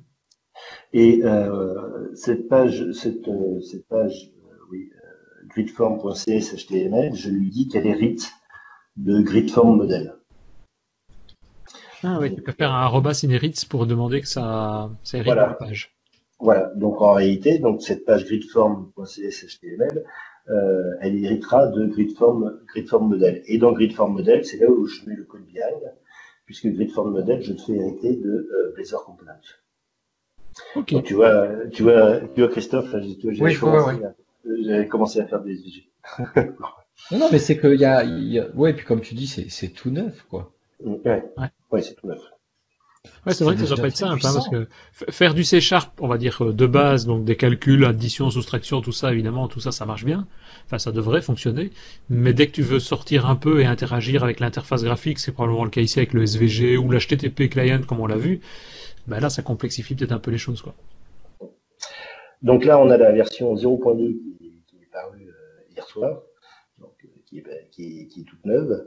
Et t'as pas passé toute ta nuit pour essayer de regarder tout ce qui fonctionnait bien et pas bien? Non, je, suis déçu. La, nuit, je regarde Netflix. euh, donc, euh, les mises à jour, ils ont prévu un timing à peu près de toutes les trois semaines. Ouais, c'est ça. Bah, pour le moment, ils respectent. Hein. Euh, pour le moment, ils respectent. Si on regarde le Minestone 0.2, il n'est pas, il est pas rempli, mais bon, euh, ils font une livraison toutes les trois semaines. Comme c'est vraiment euh, un projet, euh, j'allais dire, c'est un proto, hein, euh, il voit les, les, réactions des gens par rapport à, par rapport à ça pour voir si, si, si au lieu d'être d'être trois dans l'équipe de développement, ils vont, ils vont monter à 10. Mmh. Donc, euh, donc pour l'instant, ils, ils sont pas très rigoureux dans le, dans le contenu de livraison par rapport à une approche agile C'est pas, c'est pas grave, c'est pas ce qu'on leur demande. Donc, euh, on aura du nouveau dans, trois semaines. Euh, on peut, on peut s'amuser, euh, on peut faire des trucs sympas avec. Donc, moi, j'invite un petit peu tout le monde à, tester. L'installation se passe très bien, elle est très simple. Hein. c'est vraiment, il suffit de télécharger le, SDK, la nouvelle version de Visual Studio et puis l'extension Blazor, et ça marche. Donc, il y a il y a très peu de, enfin, il y a eu très peu de commentaires sur GitHub sur dire euh, j'ai des problèmes au moment de l'installation, etc. Je crois qu'il y en a eu deux ou trois, c'est tout, euh, sur l'ensemble des gens qui l'ont, utilisé. Et à chaque fois, c'était parce qu'ils avaient installé la mauvaise version du, du SDK de, Hmm. de, de, .NET Core. Donc ça, ça, ça, ça, marche bien, ça marche en parallèle avec d'autres outils de développement de tous les jours. Euh, c'est marrant à tester, et, ne serait-ce que pour voir comment ça marche. Quoi. Denis, comment tu, c'est quoi ton sentiment là-dessus, toi? Moi, mon sentiment, déjà, je suis très très intéressé. J'avais regardé aussi un petit peu euh, Blazor, j'avais avec la version 0.5 et 0.1, je pense. Donc, euh, moi, mon sentiment, il est très positif sur ça. Il y a une chose que j'attends de voir, mais je pense qu'on va être assez fixé très rapidement dans les, mois qui viennent, c'est voir l'engouement que ça va donner. Parce qu'évidemment, ce genre de choses ne peut fonctionner que s'il y a une communauté derrière qui suit et que euh, si les WebAssembly se développent. Quoi. Sinon, dans deux ans, dans trois ans, euh, si personne l'utilise, évidemment, ça risque de mourir un petit peu et, et de conserver, puisqu'on on, tout ce qu'on fait là, on peut le faire en gros en JavaScript. C'est en gros, je dirais, pour nous simplifier un peu le travail, pour euh, ce que j'appellerais travailler de manière un peu plus professionnelle avec des langages et des outils de développement plus professionnels. Bien que tout ce qui est JavaScript et autres, euh, on ne dise pas que c'est pas professionnel, mais je veux dire, il y a moyen d'avoir des, des, solutions et des, des, techniques de développement quand même plus structurées. Plus structurées. On parlait bah, des classes ici, d'injection de dépendance. Enfin, c'est des choses qui sont quand même plus simples à, à utiliser dans des langages, c'est Sharp ou autres, mais des langages plus haut niveau. Donc, j'espère moi, j'espère de tout cœur que ça va évoluer, mais dans le bon sens, c'est-à-dire que ça va, la mayonnaise va prendre. Si oui, ben moi, pour, en tout cas pour tout ce qui est site métier, site business, intranet ou site de, pas des sites grand public de présentation, ça je pense que même du JavaScript ça marchera, mais. C'est ce que j'allais soulever, c'est vraiment fait pour des applications client-serveur entre guillemets et pas pour des sites web traditionnels où là, Bootstrap, WordPress ou tout ça font bien leur taf et puis pas besoin voilà. de s'emmerder. Quoi. Et, et, même avec le JavaScript euh, qu'on a actuellement, et il fonctionne pour moi très bien pour tout ça. Donc non, c'est vraiment ici, moi je, je prends les projets qu'on va bientôt nous devoir développer. Si on était beaucoup plus mûr dans ce genre de technologie, ben ça me, ça me botterait bien de passer là-dedans et de dire ok, on va faire un développement métier là-dessus. Des comme on le voit ici, hein, des grilles, des formulaires, euh, gérer des données. Mmh. Il y a énormément de projets maintenant qui se basent sur ce genre, enfin sur du web, parce que ça a énormément d'avantages, mais on est obligé de faire avec, euh, bah, avec le JavaScript pour le moment. Quoi. Donc TypeScript est un palliatif, mais... Vous ne croyez pas que de toute façon, euh, le logiciel, son avenir est le web J'en suis certain à 200%. Ouais, moi je pense aussi. À 400%. Il y a les Vu comment Microsoft euh, bouge en ce moment, euh, je pense que le logiciel, euh, d'ici les 10 ans, il va, il va radicalement changer.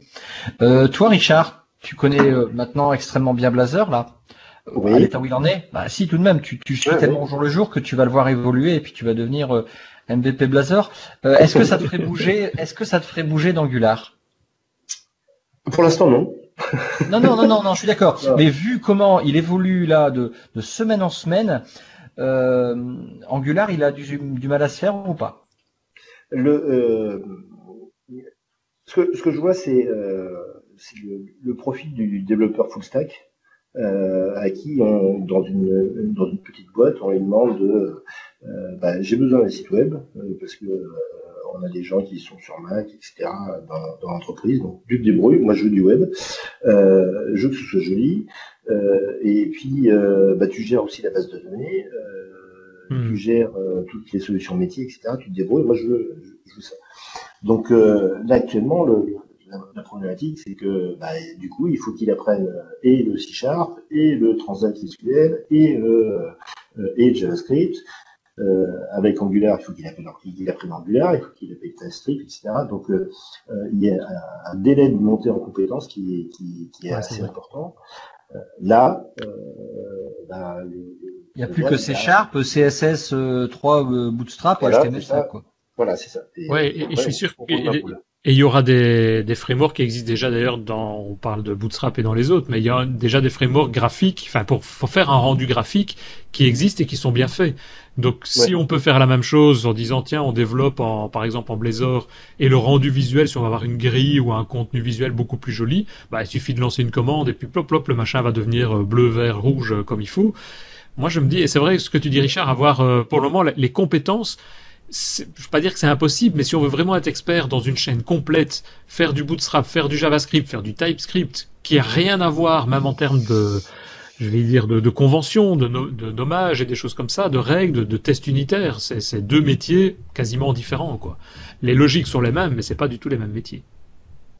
Et euh, ça y est, du coup, tu pars tellement que j'ai oublié ce que je voulais dire. Ah. euh, bah, ça me reviendra. Ça me reviendra. Euh, et sinon, là, tu as utilisé Visual Studio. Euh, Visual Studio Code, pour l'instant, il est mis de côté. Quoique, j'ai vu qu'il y avait une extension qui s'appelait Razor Plus, qui est toute neuve, qui vient de sortir il y a, il y a, il y a, il y a 10 jours, là, qui, Ouais. qui tag Blazor. Euh, mais je pense que, vu que ça vient pas de, de Microsoft, ça risque Mm. d'être abandonné, on va dire. Enfin, pas abandonné, mais Microsoft, il en parle pas de Visual Code en ce moment? Non, non, non. Euh, le, euh, non, ce qu'il faut voir, c'est que euh, justement, c'est par rapport au profil de, de- des gens qui sont visés entre guillemets par ce, ce, ce type de, de- de développement. Euh, Visual Studio Code, c'est pas forcément le- l'outil adapté, quoi. Non. Euh, là, on, on- on est vraiment orienté C Sharp euh, pur et Ouais. dur. Donc, euh, Visual Studio est Visual Studio est ton ami, quoi. Plus que Visual Studio Code. Maintenant, euh, je pense, mais dis-moi si je me trompe, Richard, on peut, on n'est pas obligé d'avoir Visual Studio pour compiler, puisqu'en gros, on crée des fichiers. HTML. CS, euh, on peut le compiler en ligne de commande si on a envie. Donc, on pourrait, en configurant, l'intégrer à VS Code, quoi. Ouais. Oui, non, ça, c'est pas, c'est pas un frein technique. hein. Ouais, c'est ça. C'est c'est juste un confort d'utilisation. C'est, euh, Ouais, c'est ça. je, je pense que c'est- c'est Visual Studio qui est, qui est approprié pour ça. Bon, bah, et Denis, il y a quelque chose à rajouter peut-être? Non, moi, ce que je disais, je, je serais curieux de voir et de se reposer ou de refaire une discussion dans, allez, on va dire dans dans six mois ou dans un an pour euh, voir où ça en est, comment ça a évolué, et comment cette mayonnaise a pris. Est-ce qu'il y a, est-ce qu'on en parle, est-ce qu'il y a beaucoup de développeurs qui l'utilisent? Et là, je pense que ça donnera déjà une bonne vision des WebAssembly. De toute façon, euh, il y a, il y a encore, euh, on va dire encore deux, trois, enfin trois ou trois, quatre, je sais pas. L'ordre de grandeur, c'est on va dire jusqu'à mai, juin, euh, des itérations qui vont être faites. Euh, et, et là, ils vont se, se poser au sein de, de l'équipe ASP.NET et, et, et prendre la décision, c'est on arrête ou on continue quoi. Ouais, ça. Et et s'ils continuent, là, ils mettront un petit peu plus de moyens euh, pour, euh, pour avoir plus de développeurs pour que le projet soit vraiment boosté. Donc, euh, ce qu'on voit là, je pense que s'ils s'ils décident de continuer, euh, ça n'aura rien à voir avec la version finale. Il suffit d'imaginer, j'allais dire, les premiers euh, protos qu'on a eu de, de SP.NET MVC, de Mhm. voir à quoi on est arrivé aujourd'hui. On voit qu'il y, a- une évolution qui est monstrueuse et qu'on ne pouvait pas imaginer au, au- au lancement. Mais c'est vrai. Et, et l'engouement, pour le moment, a l'air quand même, euh, a l'air pas mal. Hein. Il y a pas mal de, Ah ouais. pas mal de devs qui ont l'air de dire, euh, bah, on va, on va regarder ça, quoi. Et Ça sinon, alors- la connaissance. Alors sinon, j'ai une, info exclusive mondiale euh, planétaire. Oula. Breaking news. Voilà, breaking news pour, pour conclure. Donc, euh, vous savez que c'est au mois de mai où il y a la, la bid de Microsoft, qui est l'événement euh, euh, annuel de- pour les développeurs. Euh, et vous savez qui va être euh, présent pendant la keynote? Mhm. Vous avez pas Denis Voituron. Non, Non, ça, non, moi, au moins, on m'a pas prévenu. C'est non, le- c'est Linus, Linus Torvald. Puisque maintenant euh, Ah. Windows, Microsoft a décidé de créer des OS euh, Linux, euh, je pense qu'on va, on va bientôt le voir. quoi. Ah, Bah, Blazor pourra fonctionner dessus. Hein. Il n'y a pas de Ah, raison. voilà. C'est multiplateforme. Hein. bien sûr. Bon, bah écoutez, un grand merci à vous deux pour ces très belles explications. N'oubliez pas que vous pouvez nous suivre en audio et en vidéo sur YouTube euh, ou alors sur le site devaps.be. On vous attend sur le Slack, euh, le tout nouveau Slack du podcast sur devapspodcast.slack.com et il faut envoyer un email à slack.devaps.be. Denis, je te rends le micro. C'est sympa. Bah, merci beaucoup. J'espère en tout cas qu'on continue comme ça et, et que tu pourras reprendre le micro de temps en temps. C'est agréable aussi. Hein. Fainéant, va. Ah, ah, non. Merci, à, merci à toi. Bon allez, et ben bonne journée à tous. À bientôt. Bientôt, salut. Salut.